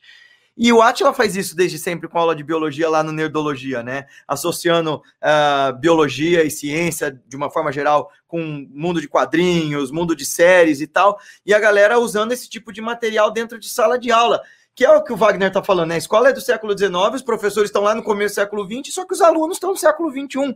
Como é que a gente acessa essas pessoas para que elas tenham fome de conhecimento? Porque geralmente, eu não sei vocês, mas o que acontecia comigo era, quando eu fazia uma pergunta fora do padrão, eu tomava strike dos meus professores quando eu estava na escola. E aí, como é que você faz para você não matar essa sede de saber do aluno? Mesmo o aluno pentelho, que nem o Guilherme. Mano, então, né? Aí que tá. Aí que eu acho que é, entra um grande debate, uma grande discussão polêmica que tá desde que eu entrei pro fundamental, que é celular.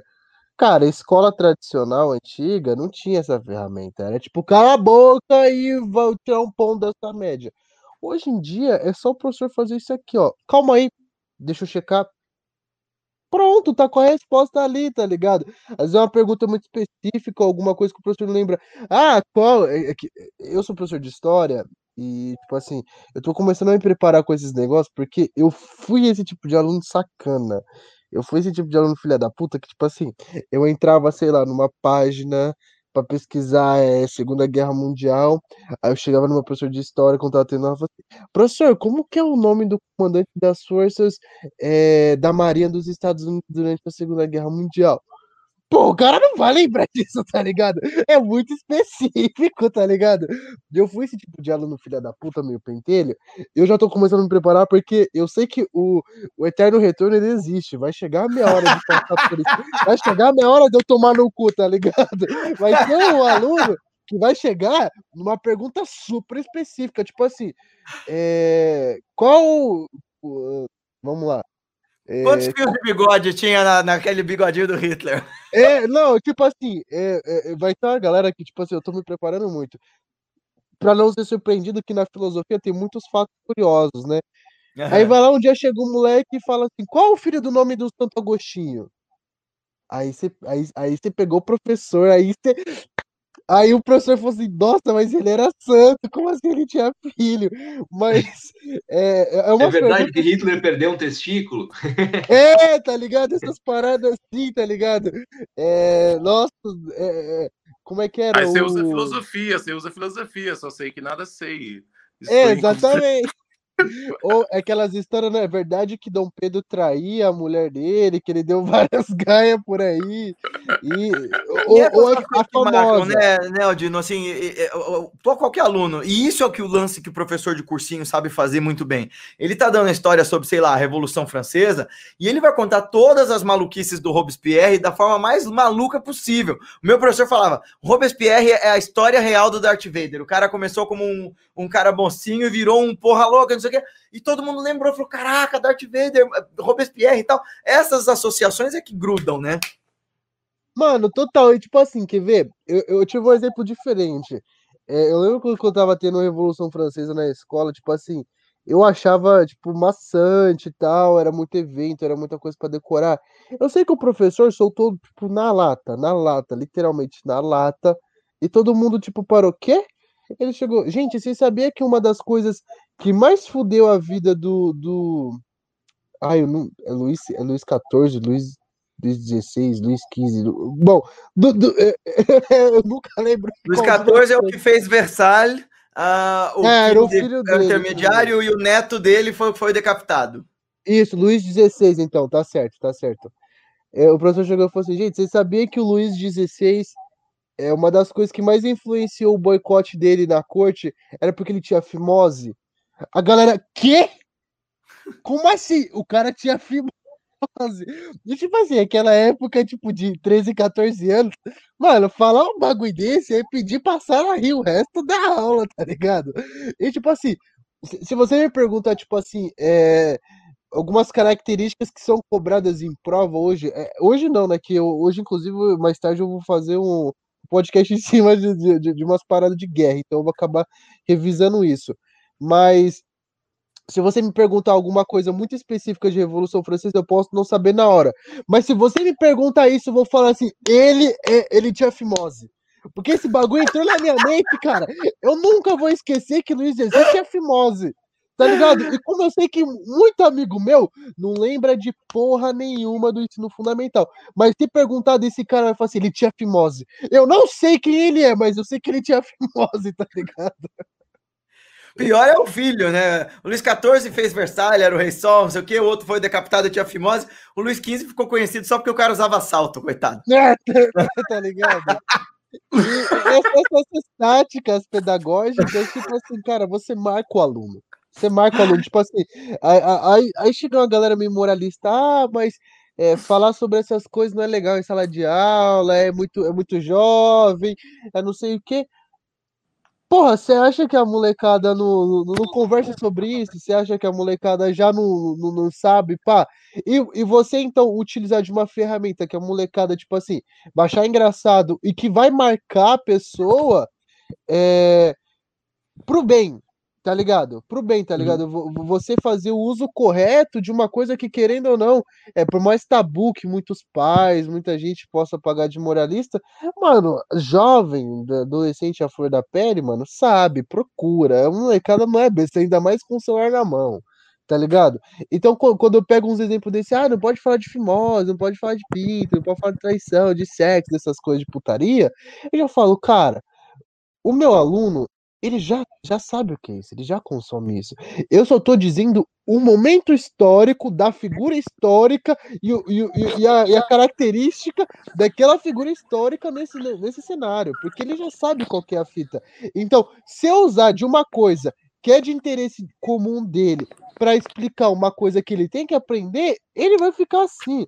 Porque Ah, esse negócio. sabe quem ensinou a fazer isso? Agora, agora nego, vai, vai explodir a cabeça. Já falamos, falamos de Marx, falamos de socialismo. Eu vou falar, quem ensinou a fazer esse tipo de pedagogia foi Paulo Freire.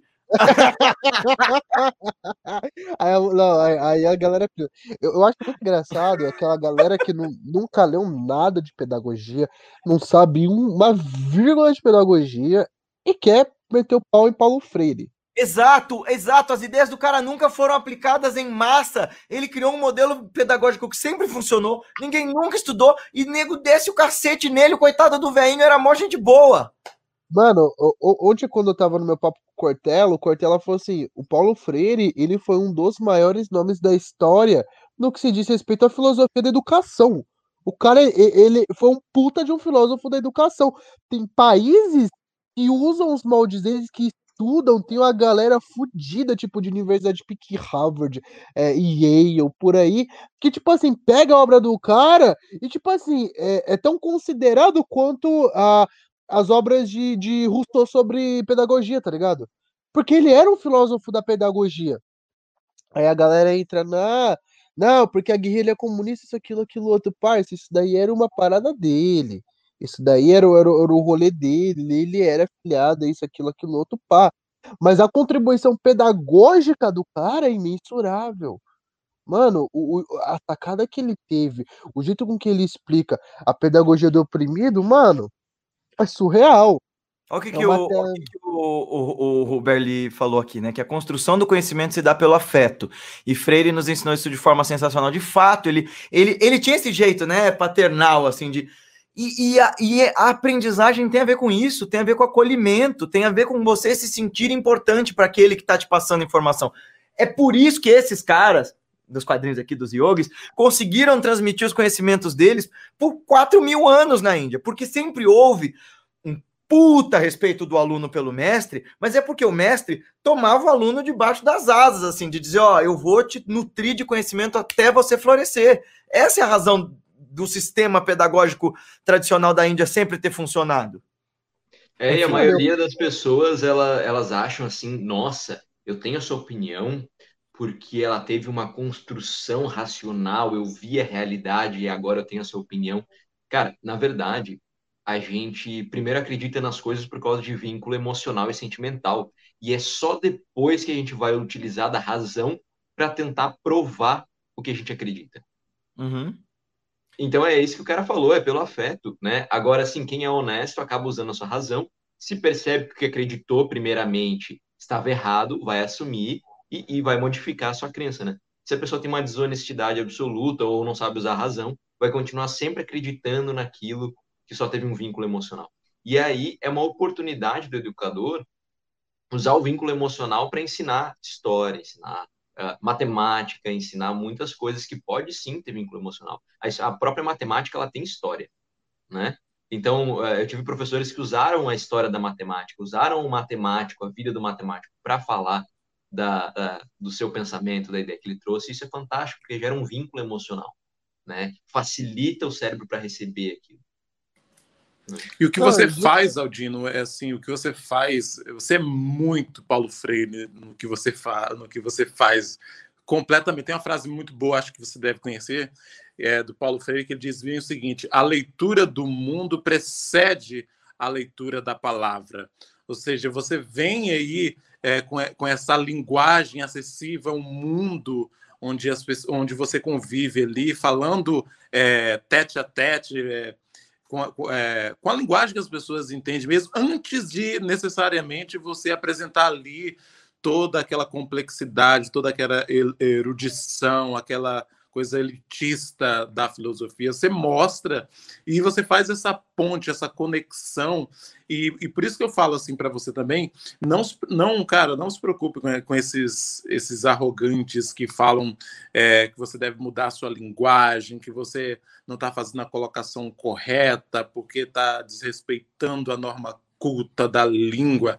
Cara, o trabalho que você faz é, é, é muito sensacional. Essa, é muito Paulo Freire. É, é, você conecta completamente com, com o mundo das pessoas. É impossível alguém lá do Jacarezinho ou lá do Leme ver um vídeo e falar: não estou entendendo o que, que, que esse cara está falando. Está muito difícil. Não, é completamente acessível.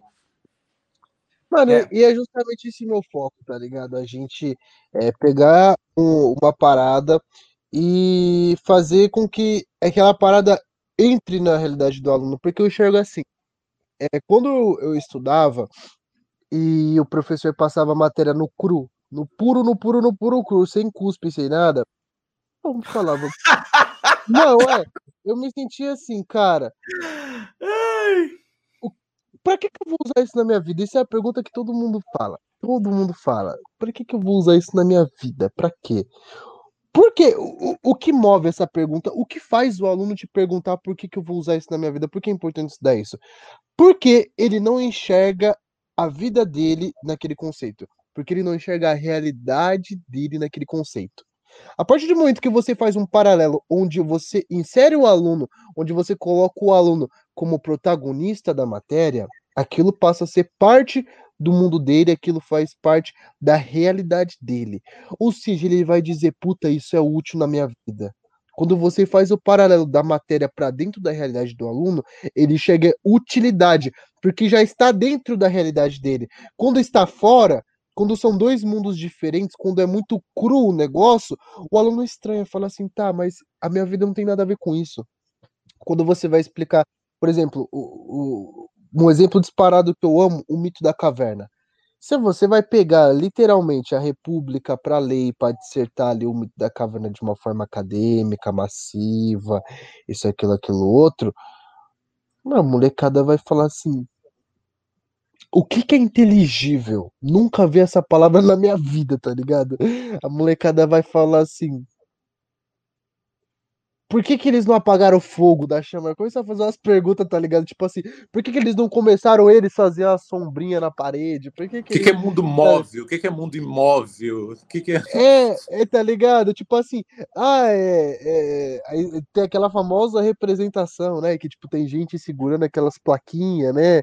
É, da, da, da, pra fazer as sombras na caverna e tal. Os, aí os, os moleques vai brisar, vai falar assim, ah, porque se fosse eu na caverna eu ia descer a porrada nos caras, pá, não sei o que. Tá ligado? Até umas perguntas, uns comentários muito assim. Agora quando eu já cheguei e falo assim, mano, pensa que você tá na viela, da sua quebrada, pá. Você tá olhando pra sombra, entendeu? O poste, entendeu? A lua, a lua cheia reflete as ruas do capão, pá, nesse pique. Já se racionais ali, a molecada já, opa. Aí você tá olhando para aquela viela, pá, tem um murão grandão, pá. Aí você tá olhando ali, Aí você vê vários polícia invadindo sua quebrada, pá, matando seu primo, seu amigo, matando os moleques que jogam bola com você, isso, aquilo, aquilo, outro. Aí depois você vai lá e você vê, pá, os seus, os seus próprios parceiros agindo com pilantragem com você, entendeu? Agindo aí, entendeu? Pelo errado, querendo te passar a perna, puxar seu tapete, te levando pra umas caminhadas erradas, torta aí, entendeu? Quando você vê as sombras aí só de pilantragem, de, de, de, de mano aí se corrompendo, de mano aí, entendeu? Aí passando a perna no outro, de, de, de marido agredindo a esposa, tá ligado? Você tá enxergando aquelas sombras na parede da viela, você tá achando que aquilo ali é só realidade. Você tá achando que o mundo é, é pura e exclusivamente aquilo. Você tá achando que aquelas sombras, elas são tudo que você tem na sua vida. Só a, a, sua vida tem que ser baseada, tem que ser resumida em tudo que você vê naquelas sombras, tá ligado? Aí que você já entra, a molecada já fica prestando atenção. Caralho, parça. Nunca para pra pensar por essa forma, porra, é verdade. Aí a molecada, quando você dá essa ambientação, quando você, entendeu?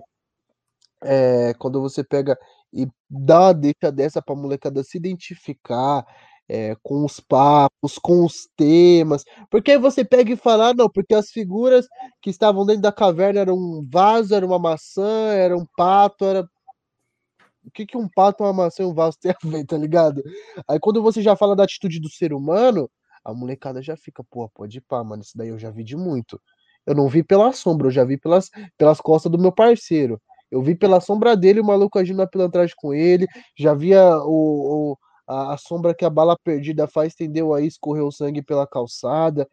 Mano, a molecada vai brisar, a molecada vai se sentir dentro do conteúdo. A molecada vai se colocar é como protagonista daquela história, daquele conteúdo, entende? E aquilo faz sentido na cabeça do aluno aquilo ali você já, já ele não vai perguntar para você o porquê que é, por que, que eu tenho que estudar isso o que onde que eu vou usar isso na minha vida ele já vai entender aonde a vida dele tá. E o que e qual é a relação daquilo com a vida dele entende? Aldino deixa eu te falar assim a respeito de fãs é, a galera tá te apoiando? A galera te apoia tá assim contribuindo ajudando o canal a se manter de pé? Como é que você tem uma noção assim do seu público, é, uma noção assim do perfil do seu público? É mais gente assim da, da quebrada, da, das comunidades, ou você tem um público um pouco mais elitista? Você, você não consegue, você consegue definir um pouco qual é o seu público? é muito é uma mistura muito grande, tá ligado? Tipo, eu tenho, é, é sério, eu, eu tenho um, meio que um fã clube assim de umas tiazinha, de umas vovozinha de 61 anos, 51 anos, uma, uma, uma, uma galera um pouco mais velha que tipo assim, é, me mandam em me manda na DM, me manda é, em, no, nos comentários dos vídeos em diversas paradas, tá ligado? É, tipo assim, pô, qual que foi o vídeo? Eu não lembro, não lembro se foi o não vou lembrar qual que foi, não lembro se foi do Freud ou se foi do Sartre. Eu sei que teve uma, uma vozinha que ela comentou assim: oh, eu tenho 61 anos de idade, é, comecei a acompanhar os seus vídeos e agora eu vou prestar vestibular para filosofia porque eu fui inspirada por você. Eu falei, caralho, cara. parça. Eu não, eu não lembro. Depois eu pego para vocês e mando o vídeo. Eu postei. Tá no meu Instagram, é verdade. O print tá no meu Instagram, é a dona Nelly. A dona Nelly deixou esse relato. Eu postei esse print no meu Instagram, tá lá no meu perfil.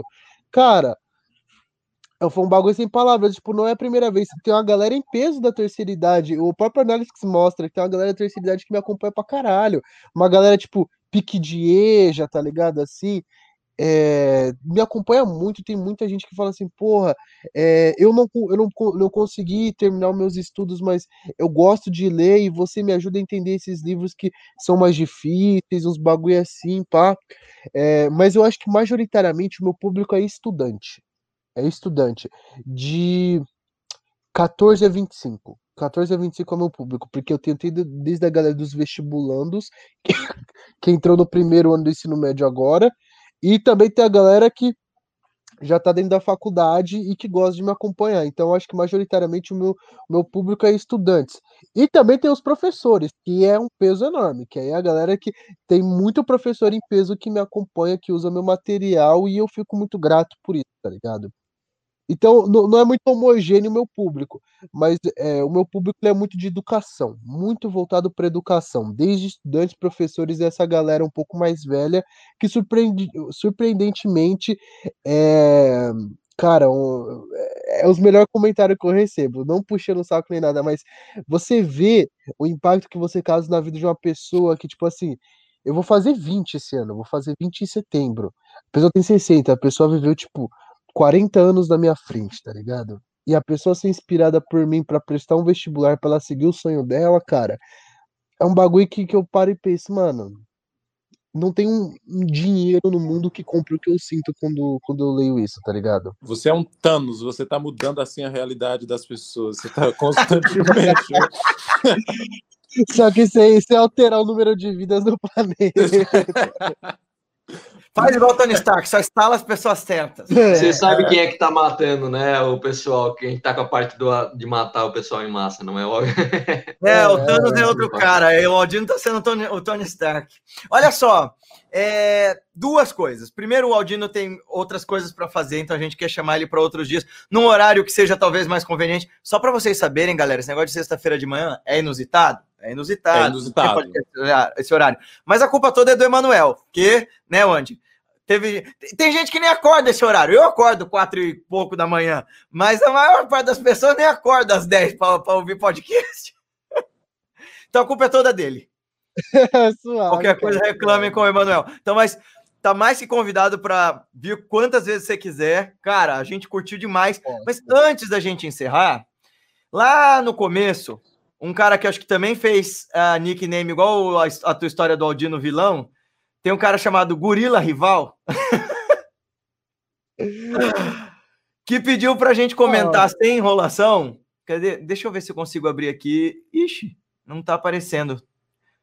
Olha, eu não tô conseguindo chegar lá no topo dos comentários mais, porque hoje teve comentário demais aí, teve essa discussão acalorada. Mas lá no começo eles perguntaram, o, o, o Gorila Rival e o Robert Lee perguntaram uh, sobre uh, socialismo. O que de fato é socialismo, sem toda essa loucura é, que a gente tem visto a partir de toda essa essa, essas teorias conspiracionistas, que, aliás, diga-se de passagem, se tem um jornalista que escreve muito bem, que vale a pena vocês assistirem os vídeos dele, é o Pedro Doria. E o vídeo de ontem ele estava comentando justamente isso, né? Que o mundo bolsonarista, o mundo é, desse, dessa galera de extrema-direita, cria ficções fantásticas como um Senhor dos Anéis da vida, né? Existe um mundo de conspiração e de inimigos. E isso dificulta demais a gente entender as coisas tais quais elas são. Por quê? Bom, socialismo não é um sistema perfeito, nem o capitalismo, nenhum sistema humano de fato foi. Mas uh, aqui, ó, a Paty comentou aqui, o, o, ela copiou e colou. Ih, agora todo mundo sabe como é sua cara. Todo mundo sabe, desde sempre, gente. É, porque ela, ela é o Lombardi aqui do canal, ela não aparece, mas agora. Não, eu não me escondo. Olha minha cara aí. Ó, então aí o comentário foi esse. Na verdade, eu também não tenho isso claro na cabeça. Poderiam dizer sobre o que realmente é o socialismo? Eu sei que isso é tema para um programa inteiro. Eu queria saber duas coisas. Se você gravou um vídeo sobre isso no teu canal e se você pode vir mais uma vez. Então são três coisas. Se você pode vir mais uma vez falar só sobre, sobre isso.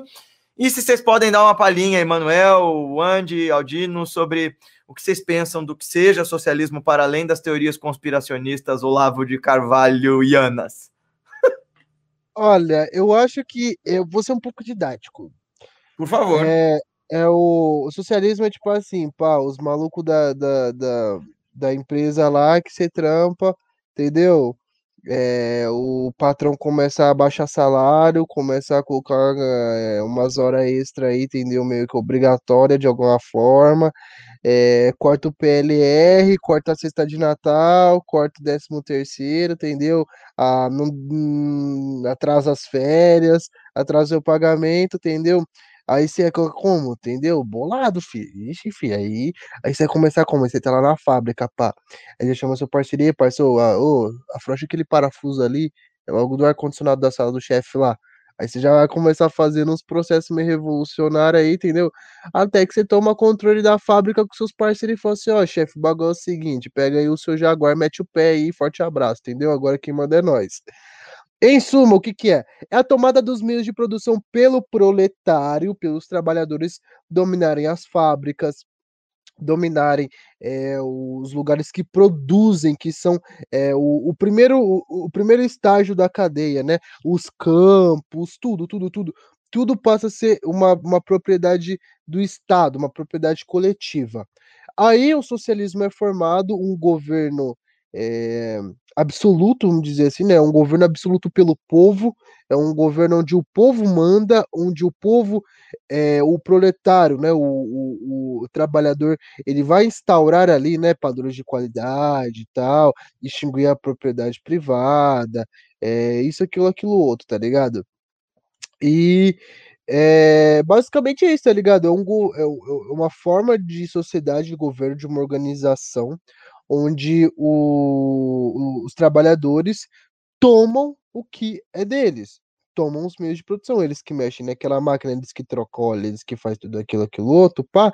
Então, eles acabam tendo que vender a força de trabalho dele, eles produzem, tipo assim, é, é, é até imensurável fazer uma comparação de o quanto um trabalhador de fábrica produz, o quanto que ele ganha. Tipo assim, o que ele produz no mês, ele ganha, vamos supor que fosse uma hora do que ele produz, tá ligado? Ele produz um mês inteiro para ganhar uma hora equivalente, vamos dizer assim, do tempo, né? Tanto que aí já entra mais valia, isso, aquilo, aquilo outro, tá ligado? Aí, beleza, da hora. E é, é, acho que é isso, tá ligado? Socialismo é uma forma de governo onde as pessoas que estão embaixo, as pessoas que trabalham, entram ao poder e tomam tudo. E tudo é distribuído igualmente, tudo, toda a renda é distribuída igualmente, não há mais uma separação de classe, não há mais, tipo assim, o mais rico e o mais pobre, todo mundo acaba sendo meio que é, equivalente. Aí a galera fala, né? Então todo mundo fica pobre? Não, não necessariamente. Todo mundo pode ficar rico. Por que não? Todo mundo tem um padrão, uma qualidade de vida, todo mundo vai ter acesso à educação de qualidade, todo mundo vai ter acesso à saúde, todo mundo vai ter acesso à segurança, todo mundo vai ter acesso à, à cultura, todo mundo vai ter acesso à alimentação garantida, uma coisa que não existe no Brasil hoje.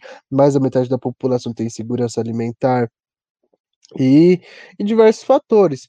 E, e buscar sempre uma vida aí é, é mais contemplativo possível, vou dizer assim, né? Uma vida que satisfaça, uma vida que garanta qualidade. Não é porque você não, não, não vai ter um, uma propriedade privada chamada jet ski que a sua vida vai perder um padrão de qualidade, tá ligado?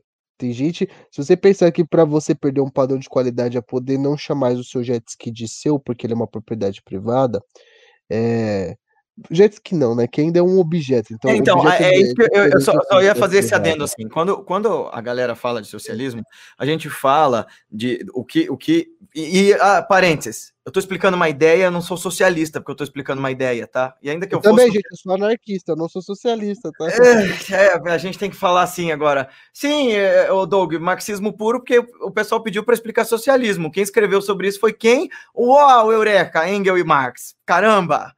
Mas, assim, é, é, é apropriação uh, dos meios de, uh, de produção, não dos, não dos objetos pessoais, não da sua casa, não da...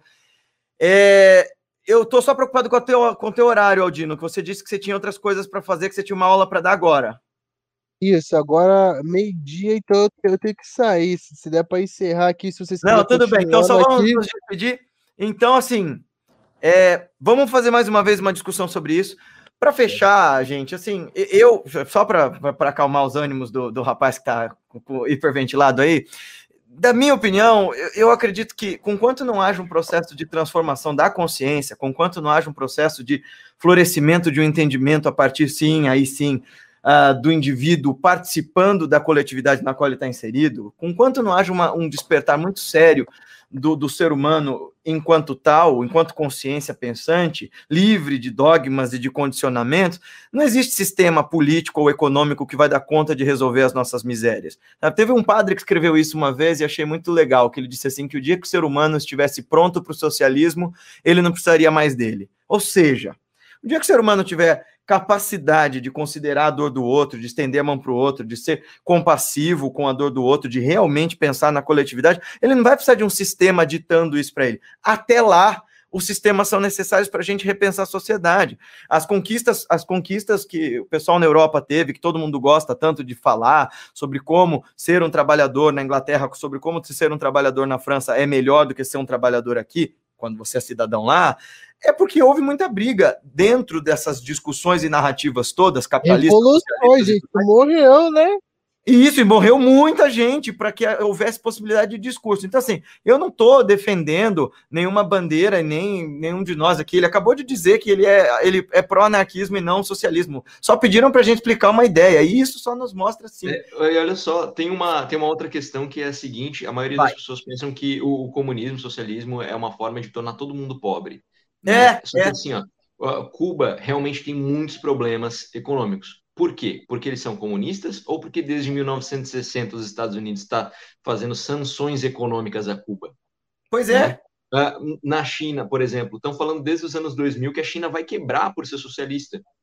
Uau, ela não para de crescer, né? Que, que interessante. E falam também que na China tem trabalho escravo, mas as pessoas não sabem que isso surge justamente porque as pessoas são pessoas de fora do sistema, que escapam do sistema, acabam sendo escravizadas e aí não é porque fogem da responsabilidade do governo e acabam sendo, é, sendo incapazes de ser amparadas. A gente pode falar disso quando a gente fala de socialismo, como é que surge o trabalho escravo na China, mas são pessoas que fogem do sistema socialista, é o contrário. Então, uh, eu também não coisa, sou né, socialista, E, e eu também não sou coisa- socialista e eu sou contra a crença de que o socialismo resolve os problemas das pessoas. Não, não resolve problema nenhum. É, A é. gente continua na meta. É, esse é o lance, assim, é, é supor que alguma ideologia, que alguma utopia vai sanar as misérias humanas que começam com as nossas contradições íntimas. É, com quanto a gente não saiba resolver essas contradições, sempre vai haver. Se assim, se, se houvesse um, um, um Thanos socialista que estalasse o dedo e colocasse todo mundo imediatamente na mesma condição nesse segundo. No segundo seguinte já teria gente trocando, vendendo, comprando e, e- e- reinstalando o sistema de desigualdade. Também porque nós somos plurais, nós somos diversos, e essa diversidade mutante e conflitante é que gera a possibilidade de crescimento e desenvolvimento. Fala, Wandy. Não, eu, eu queria falar o seguinte, que a gente volta com esse tema novamente, porque eu sou constantemente acusado de ser socialista e Nietzsche ter criticado o socialismo e eu não sou socialista, gente. Mas a gente volta com esse tema novamente e eu falo um pouco mais sobre socialismo, a crítica de, que Nietzsche tem ao socialismo, que Nietzsche não criticou Marx, que Nietzsche não leu Marx, tem gente que acha que Nietzsche criticou Marx, mas isso é mentira. Nietzsche criticava outro socialismo, mas a gente volta numa próxima conversa, porque o Aldino também tem que dar aula, né? E desenvolvemos melhor esse tema, que é extremamente importante. É, esse é o lance, assim, não dá para a gente considerar, estudando filosofia, nenhum assunto como tabu. Aí, Aldino, você que é professor de história, é, eu ouvi isso de um professor de história, que ele começou a falar sobre socialismo numa sala, duas alunas evangélicas botaram a mão na orelha e começaram a gritar um hino de louvor, porque o pastor tinha dito que elas não podiam ouvir sobre isso porque era demoníaco. Gente, conhecimento não se constrói assim, nada pode ser tabu. Sabe? É, é, é... Que ridículo! Pois é. É, Caraca, não, é, idade média. é, não, é, idade média. Não é um bagulho desse, tá ligado? Tipo, Os considerações finais. Manda aí, que, manda tuas redes sociais pra galera, como que elas fazem para te encontrar e tudo mais. Então, família, ó, minhas redes sociais estão aqui, arroba Aldino Vilão. Lá no, no, YouTube é Aldino Vilão também, Instagram, Twitter, Facebook, tudo tá assim, Aldino Vilão, arroba Aldino Vilão, quiser procurar nós lá. É, eu agradeço muito aqui o convite aqui, realmente eu tô apertadíssimo hoje, eu tô apertadíssimo ainda. Eu vou pedir marmita, daqui a pouco já tem outra fita para fazer meio-dia, mas a gente vai vir na parte 2 e aí a gente vai marcar, certo? Pra gente continuar a estender essas ideias aí, certo, família? Muito, muito obrigado por ter aceitado nosso convite. Venha sempre que quiser. E, pessoal, muito obrigado por terem acompanhado até aqui. O Andy, Manu. Obrigado, Valeu, gente. Obrigado. Super obrigado. Foi excelente o nosso bate-papo. Valeu. O vilão que habita em mim habita em vocês também. saúda, saúda o vilão que habita em vocês. Tenha um excelente final de semana, pessoal. Não esqueçam de mandar esse programa para os amigos de vocês. Até mais. Forte abraço. Até.